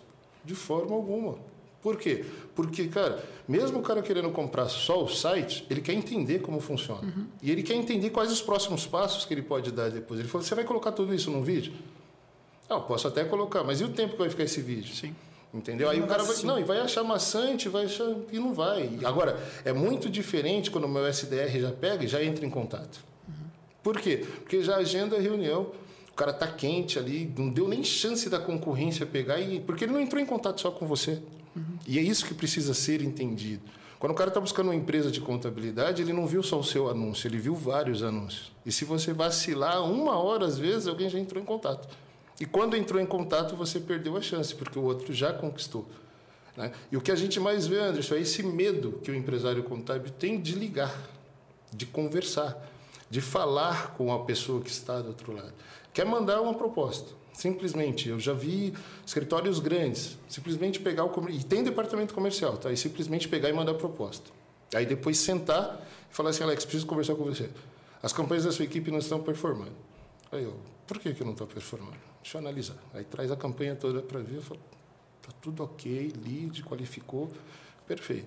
Deixa eu olhar o seu processo comercial. Quando eu olho o processo comercial do cara, ó, bateu aqui o lead qualificado, tem o telefone dele, o WhatsApp, eu devolvo uma proposta para ele. Eu qualifico o lead, você desqualifica o seu uhum. trabalho. Por quê? Porque você está falando para ele assim, olha, a contabilizei cobra 90 reais. Eu cobro 2 mil. Você quer trabalhar comigo? Se eu pegar as duas garrafas sem saber o que tem dentro dela, para mim as duas são iguais. Uhum. Entendeu? Agora, quando eu trago esse cara para uma conversa, entendo a necessidade dele, converso, mais pergunto do que falo, entendo de verdade a necessidade dele, o que, que eu faço com ele? Eu entendo e crio uma solução para ele. Para atender. Exatamente. Eu não vou pegar simplesmente um pacote e jogar na mão dele e falar, custa isso. Né? Eu entendo a demanda que ele tem em cima daquilo que eu posso fazer por ele, eu coloco para ele. E é por isso que você precisa fazer um curso de vendas para você também aprender a vender, né? Porque é isso senão. Aí. Galera, vou começar a responder aqui as perguntas de vocês, ver aqui o pessoal do chat, tá? Nelson aqui falando ótimo podcast, obrigado. É... Edinaldo, gostaria que melhorasse a explicação do engajamento. É, falando sobre a, a, questão do engajamento entre a, a, contabilidade com o serviço da agência. Então, vamos lá, vamos lá. Vou partir do princípio, tá? Engajamento. Anderson, como que você trabalha o onboarding do seu cliente aqui? Onboarding? É. O onboarding acontece depois que fecha o contrato e aí tem um time que vai fazer a implantação desse cliente. Existe um, uma sequência de processos de qualificar ele para fazer essa implantação e aí vai ser feita uma reunião virtual com ele para poder dar as orientações tudo de como vai funcionar. Agora, imagina e depois você... tem um processo que se acompanha por volta aí de 60 dias. Agora imagina você se no kickoff com esse cliente ele já não comparece. É. Como que você vai fazer um onboarding desse cara? Aí fica difícil, né? Então, quando eu estou falando de engajamento, é exatamente nesse sentido. Na reunião do, do, briefing com esse cara, na hora que você vai fazer ali, ó, antes, vou fazer a apresentação desse cara, pegar, trazer todo o trabalho que ele contratou. Então, eu tenho um time de CS que acompanha com ele tudo aquilo que ele contratou para ver se ele realmente entendeu aquilo que ele contratou. Porque um problema que nós tínhamos era assim: SDR, aí a hora que passa para a pessoa fazer a apresentação, a pessoa faz toda a apresentação e passa para o closer, o closer fecha o contrato. Só que esse cara passou por três etapas. Quando ele chegava no meu atendimento, ele falava assim: Mas eu contratei isso, isso, isso, isso, isso. Só que todas as nossas reuniões são gravadas. Aí o atendimento fala: Mas não é o que está no contrato. Aí vai se olhar a gravação e ver que ele realmente não contratou. Aí o cara: Pô, mas eu entendi e tinha um ruído muito grande. Então, antes desse cara passar para o processo de onboarding, nós fazemos uma auditoria naquilo que ele contratou. Ok? Ali ele atende perfeito e fica muito claro aquilo que ele contratou ok? Aí ele vem para o onboard. Só que na hora da primeira reunião, no kickoff, esse cara ele já não comparece, já dá uma desculpa. Aí depois você marca uma outra reunião com ele, ele não comparece. Na terceira reunião ele participa muito rápido e fala para você assim: "Eu te contratei exatamente para isso, cara. Eu não, não, quero saber como que vai ser o meu site, o que, que você vai utilizar de estratégia de marketing. Eu quero saber que você faça e acabou. Porque se fosse para eu fazer, e é nesse nível, tá? Se fosse para eu fazer, eu mesmo faria, não teria contratado você. Quando isso chega em mim, eu falo, pode dispensar esse cliente, eu não quero. Porque vai me trazer problemas, vai me gerar problema. Então, o engajamento, ele parte a partir da primeira reunião.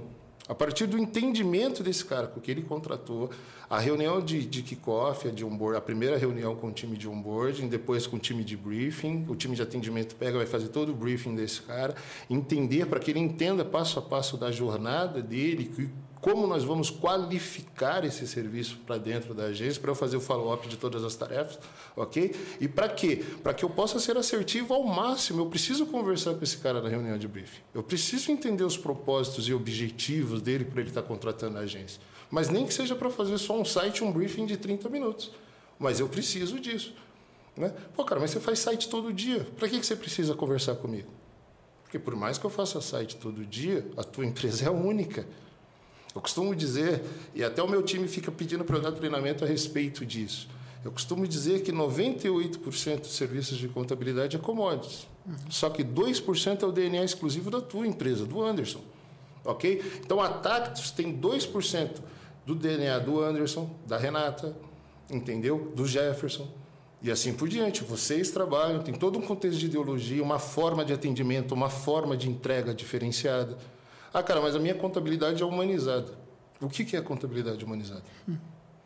Aconteceu um case esses dias. A pessoa falou: Olha, é, eu trabalho um conceito de contabilidade humanizada. Aí nós fomos olhar o sistema que essa pessoa trabalha para fazer atendimento, e tem um texto muito legal lá, e nós pegamos, criamos uma cópia em cima daquele texto. Quando chegou para a pessoa, a pessoa falou assim: Mas eu não trabalho 24 horas por dia. O problema é que ela passa para o cliente um sistema que o sistema atende 24 horas por dia. Então, passa o contexto para quem está olhando, porque o sistema, quando a pessoa abre, logo de cara aparece um tutorial do atendimento do sistema. E eu entrei como cliente no sistema. E o, é um sistema de atendimento bem legal que fala assim: olha, atendemos 24 horas por dia. Chega provavelmente um robô que tem um, um, um, uma cópia ali muito bem trabalhada na humanização, igual o Cassius Leal falou, do robozinho dele lá tal, que fala numa linguagem mais humanizada, mas é entender humanizada como? na tecnologia que trata como humano ou é um humano é um, que realmente. Um robô humanizado. Exatamente. Então eu preciso fazer o quê? Conversar com esse cara. Porque se esse cara não conversar comigo, não vai, Anderson. Assim, ó, se eu vou fazer uma pauta de conteúdo, achei muito legal uma live que você fez, se eu não me engano, no ano passado, que você fala exatamente sobre isso. Eu vou fazer uma pauta de conteúdo para esse cara. Eu não converso sobre a persona dele com ele. Aí eu vou lá e crio 30 uh, eh, headlines para ele ok? Jogo para o time fazer. Esse cara não participa da criação das headlines comigo. Esse cara não aceita que eu deixe ali uma, uma, uma data, pelo menos por semana, sem colocar absolutamente nada, porque pode surgir uma, alguma coisa urgente e eu preciso criar alguma coisa urgente para ele ali. Ou ele me mandar alguma coisa que eu preciso criar.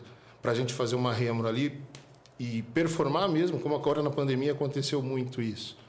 Se ele não se engajar comigo na criação dessa pauta de conteúdo, como que eu vou fazer a criação desse conteúdo para ele? Ah, é difícil, né? Então precisa participar, né? Eu falo, não adianta contratar, tem que participar. O engajamento é realmente vir juntos. E assim, tem coisa que é a quatro mãos, tem coisa que é a seis mãos, tem coisa que é a oito mãos, tem coisa que é a dez mãos, porque vai precisar da participação do cara do planejamento, vai precisar do atendimento, vai precisar do designer, vai precisar do cara do front-end. E ainda vai precisar do cara do SEO para entender o contexto que o cara tem, porque o cara quer uma. Olha, eu quero performar no orgânico, mas eu quero somente aqui na minha cidade, eu não quero que apareça lá em São Paulo.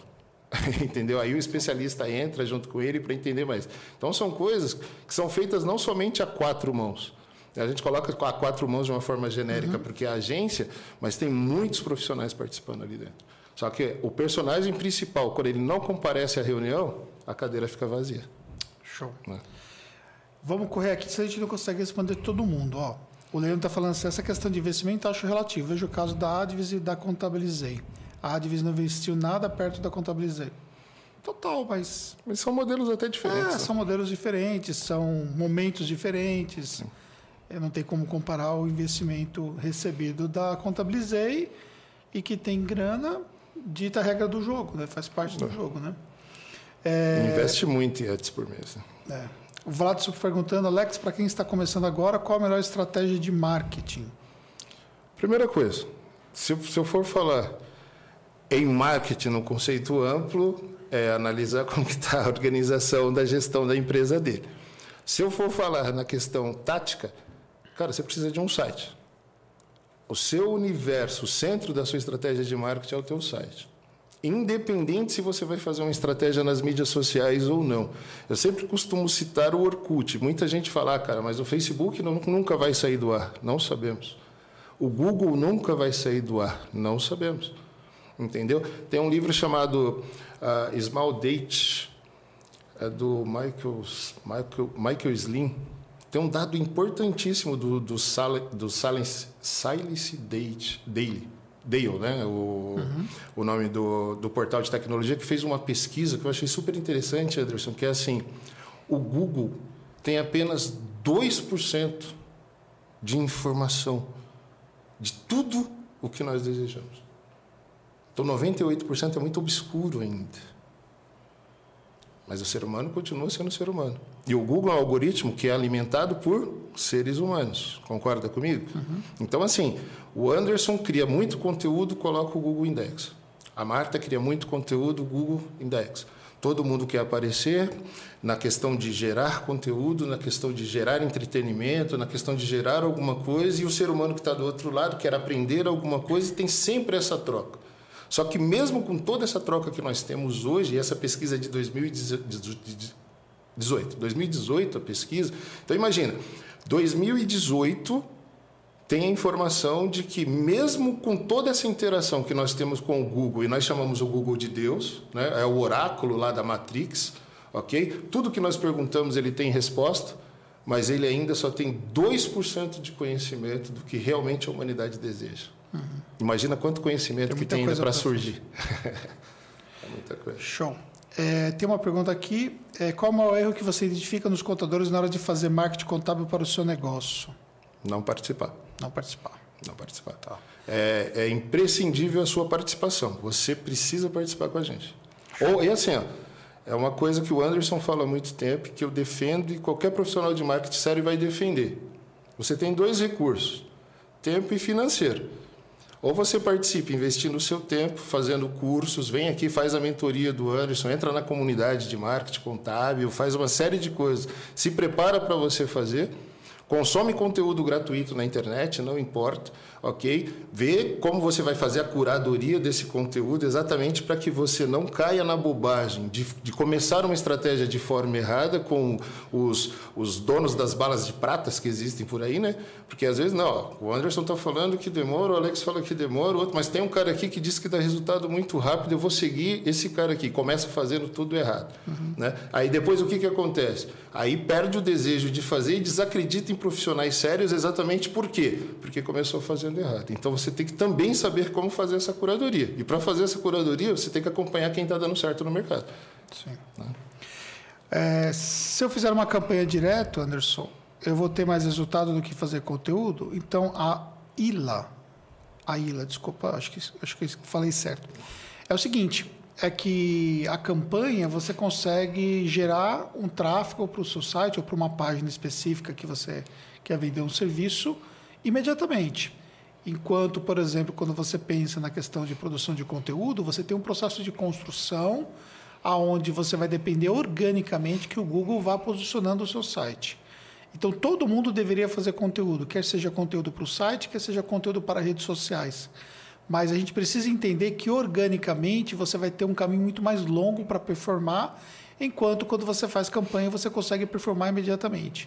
Só que um dos grandes fatores de quem não está tendo resultado mesmo fazendo campanha tem a ver com a página de destino, tem a ver com a forma como o site foi preparado. Então, eu até gravei um vídeo ontem, onde eu falo sobre três diferentes tipos de site. Talvez eu solte amanhã ou depois de amanhã. É, a gente vai ter um outro podcast extraordinário amanhã de um amigo meu de vendas que vai estar comigo aqui e depois eu vou anunciar para vocês saberem. Mas Talvez eu não solte esse vídeo amanhã, devo soltar depois.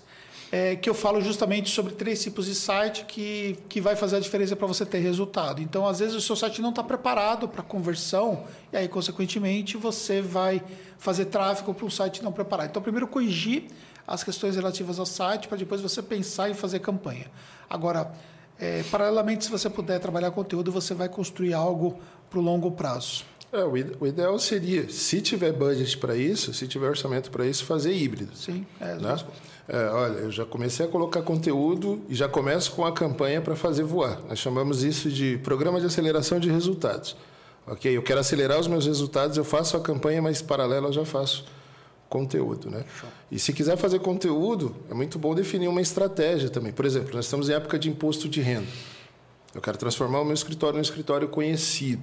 Mas eu não vou fazer campanha de imposto de renda mandando para a capa do meu site. Eu posso criar uma página de vendas exclusiva para imposto de renda, só que lá dentro tem o endereço do meu site. Uhum.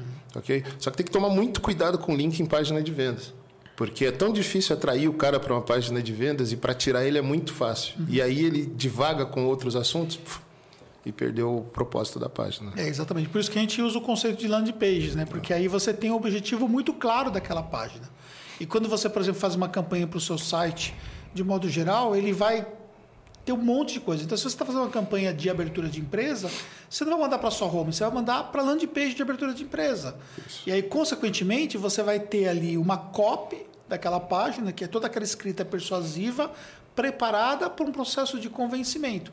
Só que aí você se depara com outros fatores. Aí, de repente, você tem um processo onde o contato ele é complexo para o cliente fazer. Ele, ele não, você não tem, por exemplo, dentro da sua página ali um botão para você, para o cliente chamar no WhatsApp imediatamente. Você tem um, um formulário de informações que você pede. Uma vez eu peguei um site de uma empresa contábil conhecida que tinha 17 solicitações de informações do primeiro contato.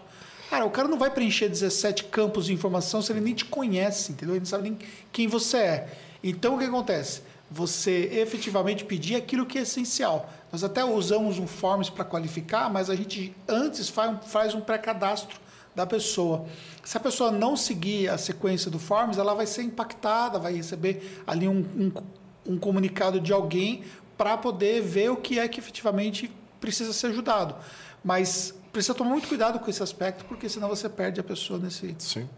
Por isso que se tiver condições de investir em tecnologia, você pode trabalhar com formulários dinâmicos né, também. É. Você trabalhando com formulário dinâmico, cada vez que a pessoa volta para o teu site, você pede uma informação diferente é. para ele. E aí ele vai preenchendo, ele não vai nem sentindo. Né? Sim. Isso é legal. E o Osmar está perguntando, né? A concorrência é muito grande em todos os canais. Como se destacar? Como se transformar prioritário ao público-alvo? Então vamos lá. Primeira coisa, Osmar, é você entender quem é o seu público. E segundo, você fazer uma análise muito precisa e muito ampla de, do que faz sentido para o seu público. E aí, sabendo disso, você estabelecer uma forma de comunicação que efetivamente faz sentido para o seu público. Então, seja, você buscar ser didático, você buscar entregar informação de valor, você efetivamente fazer uma informação que realmente crie esse rapport, que crie essa conexão. E por fim, você entender que você precisa investir para essa comunicação chegar às pessoas certas. Porque você depender de uma entrega é, dessa comunicação que você preparou, desse material, dessa informação e tudo mais, é, sem você ajudar esse processo de distribuição, é, fica difícil. Então, na Taxos, por exemplo, a gente estuda o comportamento do nosso público o tempo todo. E aí nós produzimos muitos conteúdos, muitos mesmos, só que alguns conteúdos são conteúdos estratégicos. E esses conteúdos estratégicos eu vou investir para que esse conteúdo chegue nas pessoas certas. E baseado no comportamento das pessoas dentro do nosso site, eu sei para quem é que eu vou mostrar esse conteúdo. Então eu tenho todo o meu site mapeado com o pixel para poder entender claramente o comportamento dele. E aí eu sei que esse conteúdo, por exemplo, faz sentido para esse público por conta dessas ações que ele já fez antes. Por exemplo, ele visitou uma, duas, três páginas ele visitou uma sequência de páginas, ele visitou só uma página, mas uma página de alta relevância. E se ele visitou aquela página, então, obviamente, esse conteúdo se encaixa bem dentro desse, desse público. Só que ainda por cima, eu vou olhar qual é o, o as características do meu público-alvo, qual é a idade, eh, se, se é homem ou mulher, então vou fazer uma separação por gênero dependendo do conteúdo. Ou seja, eu vou efetivamente fazer com que eu seja muito assertivo em quem eu quero impactar porque aí eu consigo destinar um dinheiro certo para a pessoa certa e, consequentemente, eu consigo ali maximizar e potencializar os resultados. Outra questão, né, Anderson, para se destacar da concorrência é mostrar o rosto. Tem Total. que mostrar o rosto. É. Né? Quer fazer um trabalho no Instagram. É, é mas não falo, quer né? gravar stories, não quer gravar absolutamente é. nada. Só quer colocar imagem e Exatamente. textinho, imagem e textinho. E ainda coloca o texto técnico, né? PJFN, não sei, é PGFN, não sei uhum. o que, 123. Alteração do Simples Nacional. Você, eu falo para você como empresário Ainda bem que eu tenho um contador muito bom, porque se eu não tivesse um contador muito bom, eu estava perdido, porque eu não acompanho isso. Uhum. Eu, como empresário, eu não tenho essa preocupação, porque eu tenho a ciência que é. o meu contador... E aí, o que, que ele faz? Toda vez que tem algo que impacta diretamente a DPG, ele já faz uma cal comigo e com a Marta. Olha, é o seguinte, tem essa alteração, tem isso, tem isso e tem isso. Tem isso aqui que vocês estavam fazendo, que vai dar ruim agora se vocês continuarem fazendo por causa disso e disso e disso, que essa alteração impacta. Então já vamos corrigir isso daqui porque entra em vigor em tantos dias. A gente já começa a corrigir algumas coisas, já começa a fazer. Então eu não tenho essa preocupação de ir para o Google procurar questões técnicas. Eu tenho é, é, de contabilidade ou de legislação e etc. A não ser que seja algo que impacte muito mesmo, assim. Como a gente está no meio ainda, vai lá e procura. Mas é, a maioria dos empresários que eu converso não tem essa, essa preocupação. Sim. Agora, ele tem dores específicas que você pode estar falando com ele Exatamente. todos os dias sobre é. essas dores. Né? É para vocês entenderem, por exemplo, como que é o pensamento estratégico, né? A gente teve é, esses dias o Taxo Day, que é um evento que nós fazemos com o nosso time. Então, nós trouxemos o time de BH, todo o time de São Paulo. Então, um evento para 70 pessoas que nós fizemos nessa edição. Então, é um evento o dia inteiro, onde todo o nosso time passa por uma preparação, falando sobre metas, trabalhando aspectos motivacionais, enfim. Existe todo um, um trabalho em cima do nosso time, um investimento alto que nós fazemos para poder fazer esse evento. Então, nós fizemos um evento esse ano, colocamos 400 bexigas, é, aqueles balões, né? Que ficam no teto. Contratamos uma empresa para levar os carrinhos de churros, de. Churros não tinha, tinha. O é, que, que tinha lá, Cadu? Tinha algodão doce, hot dog, hot dog hambúrguer, pizza, né? É. Então, você contratamos uma empresa para fazer, ficou um negócio muito top mesmo. Então, dentro desse processo todo, né, o Cadu, que inclusive está aqui coordenando, ele passou o dia inteiro filmando todo o evento, o dia inteiro filmando. E ele gastou dois dias para editar o vídeo. Foi um pouco mais, né? Um pouco mais de dois dias, né? É, vamos colocar quase três dias para editar um vídeo de dois minutos. Quer dizer, ele fez um vídeo de três minutos e aí eu falei assim, Cadu, agora que você fez um vídeo de 3 minutos que ficou muito bom, agora eu preciso de um vídeo de menos de 2 minutos, porque esse vídeo de menos de 2 minutos é o vídeo que eu vou usar para fazer uma campanha de distribuição. E aí, esse vídeo de menos de dois minutos está rodando uma campanha desde ontem que eu coloquei. Você pode assistir esse vídeo na versão IGTV, porque ele recortou o vídeo também na versão IGTV. Claro que para fazer a campanha de distribuição eu coloco esse vídeo é, num formato específico para fazer a campanha. Mas só para você ter uma ideia, só para fazer um trabalho de brand, tá? 150 reais por dia está rodando essa campanha. 150 reais por dia. Você sabe quanto que eu vou gastar somente numa campanha como essa? Por volta de 3 mil reais para fazer brand. Porque eu não estou vendendo absolutamente uhum. nada. Eu estou fazendo simplesmente uma campanha para que a nossa marca ela gere impacto. Por quê? Porque pessoas se conectam com pessoas. Aí você vai e, e, e, contrata o serviço da agência, a agência coloca um monte de, de, de, de imagens que buscou num, num, banco num, banco de imagens e coloca um textinho lá e tudo mais. E depois você se pergunta por que você sequer tem like nessas, nessas imagens. Por quê? Porque pessoas se conectam com pessoas. Uhum. Ou você assume o seu papel de colocar a sua cara tapa, de aparecer na rede social, de mostrar que você existe, de mostrar quem é ou quem são as pessoas, porque você pode ter mais de uma pessoa. Na Tacos, por exemplo, tem eu, tem a Fernanda, tem o Bruno que mais aparece. E também nós usamos pessoas do nosso time, por exemplo, todo o processo de instrução que nós passamos para o nosso cliente não é gravado nem por mim nem para a Fernanda, é gravada pelo nosso time, pelas pessoas que vão depois atender ele lá no dia a dia. Uhum. Ou você assume esse papel, ou você efetivamente não vai conseguir gerar um processo de conexão. Então, eu estou rasgando dinheiro colocando lá 150 reais por dia num vídeo de um evento que nós fizemos, eu estou gastando meu tempo deixando o Cadu trabalhar aí três dias em cima de um vídeo para editar, sei lá quantos frames tinha o vídeo, devia ter. Tinha acho que 320 frames. 300, olha só, durante o dia foram 320 frames diferentes, 320 cortes. Eu não sei se eu estou falando certo frame. Takes. É, takes, isso. Eu falei, né? Frames é takes. 320 takes diferentes para fazer um vídeo de 3 minutos. Um dia inteiro coletando imagem. Então, entenda uma coisa, desde o do começo da concepção de um evento para o meu time, eu já penso na estratégia de marketing do que eu vou fazer Sim. depois. Então, marketing não é qualquer um que faz. Uhum. Marketing você tem que estudar neurociência, você precisa estudar comportamento do consumidor, uhum. você precisa estudar técnicas de venda, você precisa estudar gatilhos mentais, você precisa estudar tudo aquilo que você pode fazer, algoritmo, algoritmo, você precisa estudar as ferramentas de Facebook Ads e Google Ads, que muda a todo momento. Sim. E ao mesmo tempo também precisa estar disposto a pagar o preço. Tá. Precisa pôr dinheiro, entendeu? Porque dinheiro não existe chuva de leads. tá. É isso? Tá. Manda bala aí. Dinheiro e tempo, né? Eu costumo dizer que não tem xepa de graça. É isso aí. Não tem como. E assim, outra coisa que eu vejo muito acontecer é o contador deixar o perfil dele travado. Então, assim, é, tem a página da Fechado. empresa e entra lá dentro, o cadeadinho está lá na hora que entra no perfil do Instagram Porque- dele. porque tá, tá travado, não porque não pode aparecer. ver a vida. é, Não, não pode ver minha vida pessoal. Hoje, assim, gente, não tem como, quando nós falamos de marketing 4.0, não tem essa diferenciação é, mundo on e mundo off. Existe um mundo. E tem aquela questão né, dos nativos digitais e a questão dos imigrantes digitais, os, os mais velhos como a gente, nós somos imigrantes digitais, mas os mais novos já são nativos do digital. Agora imagina o filho de um empresário que está querendo trocar de contador, aí ele encontra um, um conteúdo legal seu lá na internet, mesmo que seja um texto, e aí ele quer conhecer quem é você. E quando entra no teu perfil está fechado, está travado. Ele vai se conectar com você? Como? Ele vai mandar para, ó, abre o seu perfil aí que eu quero ver direitinho quem você é, como que você. Porque as pessoas, como você falou, gostam de pessoas.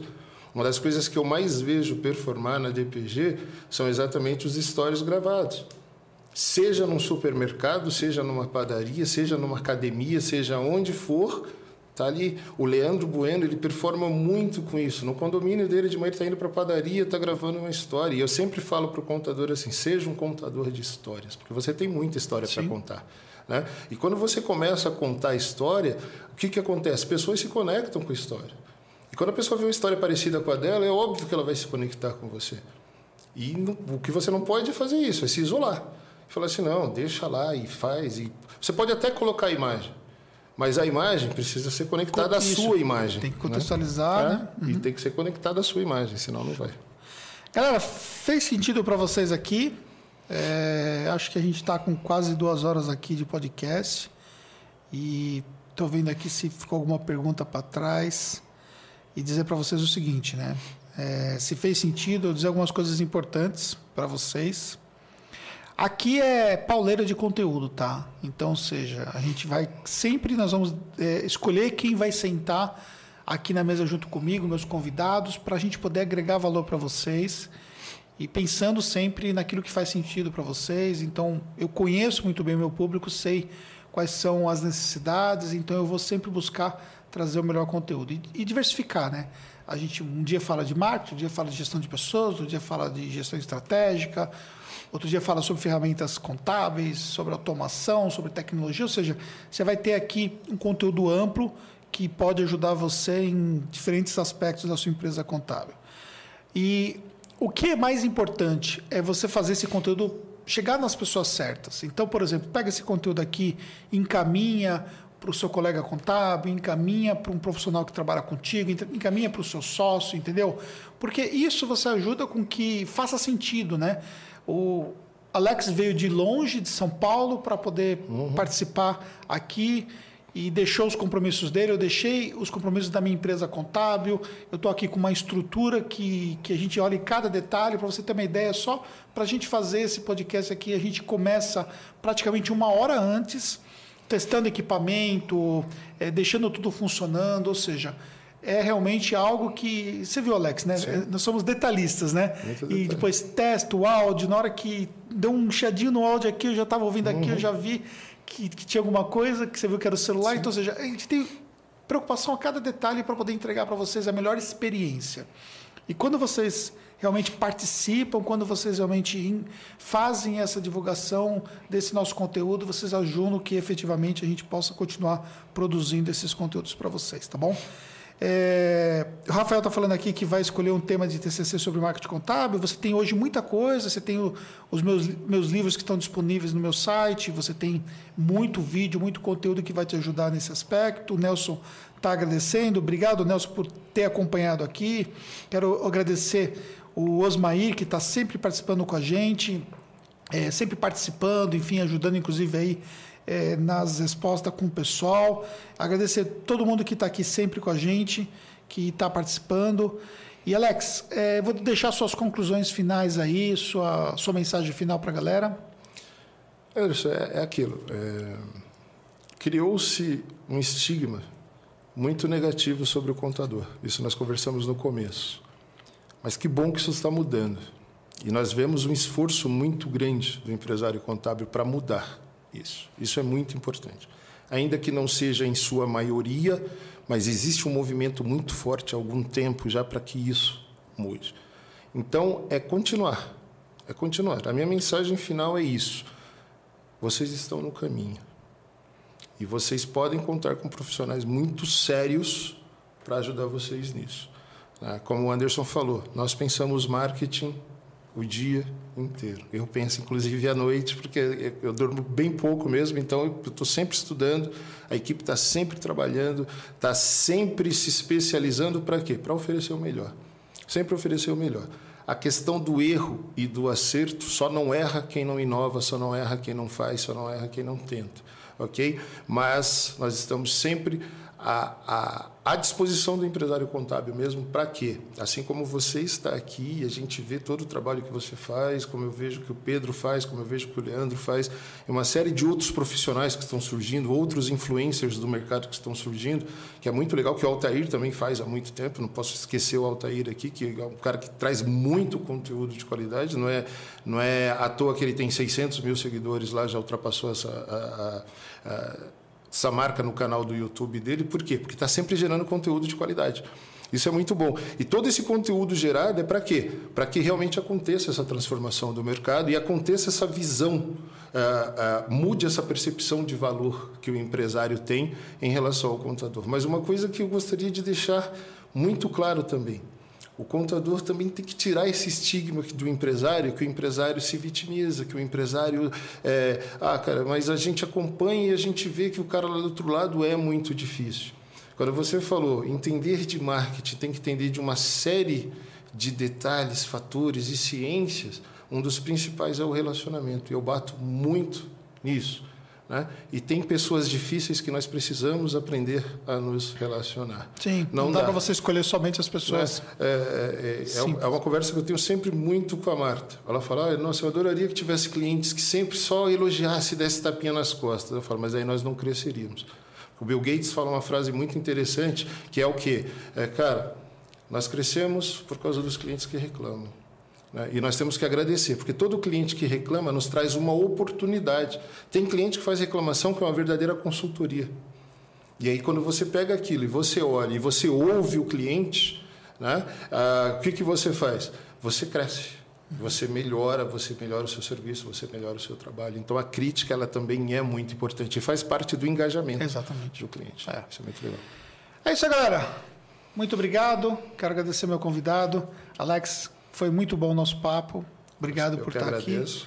aqui. E Satisfação. quero agradecer a você que nos assistiu, o Ronaldo que está aqui, Plug Tributos, Maria Anselma, Edson, Rafael, toda a galera que está aqui, muito obrigado. Tamo junto nessa. Até o próximo podcast.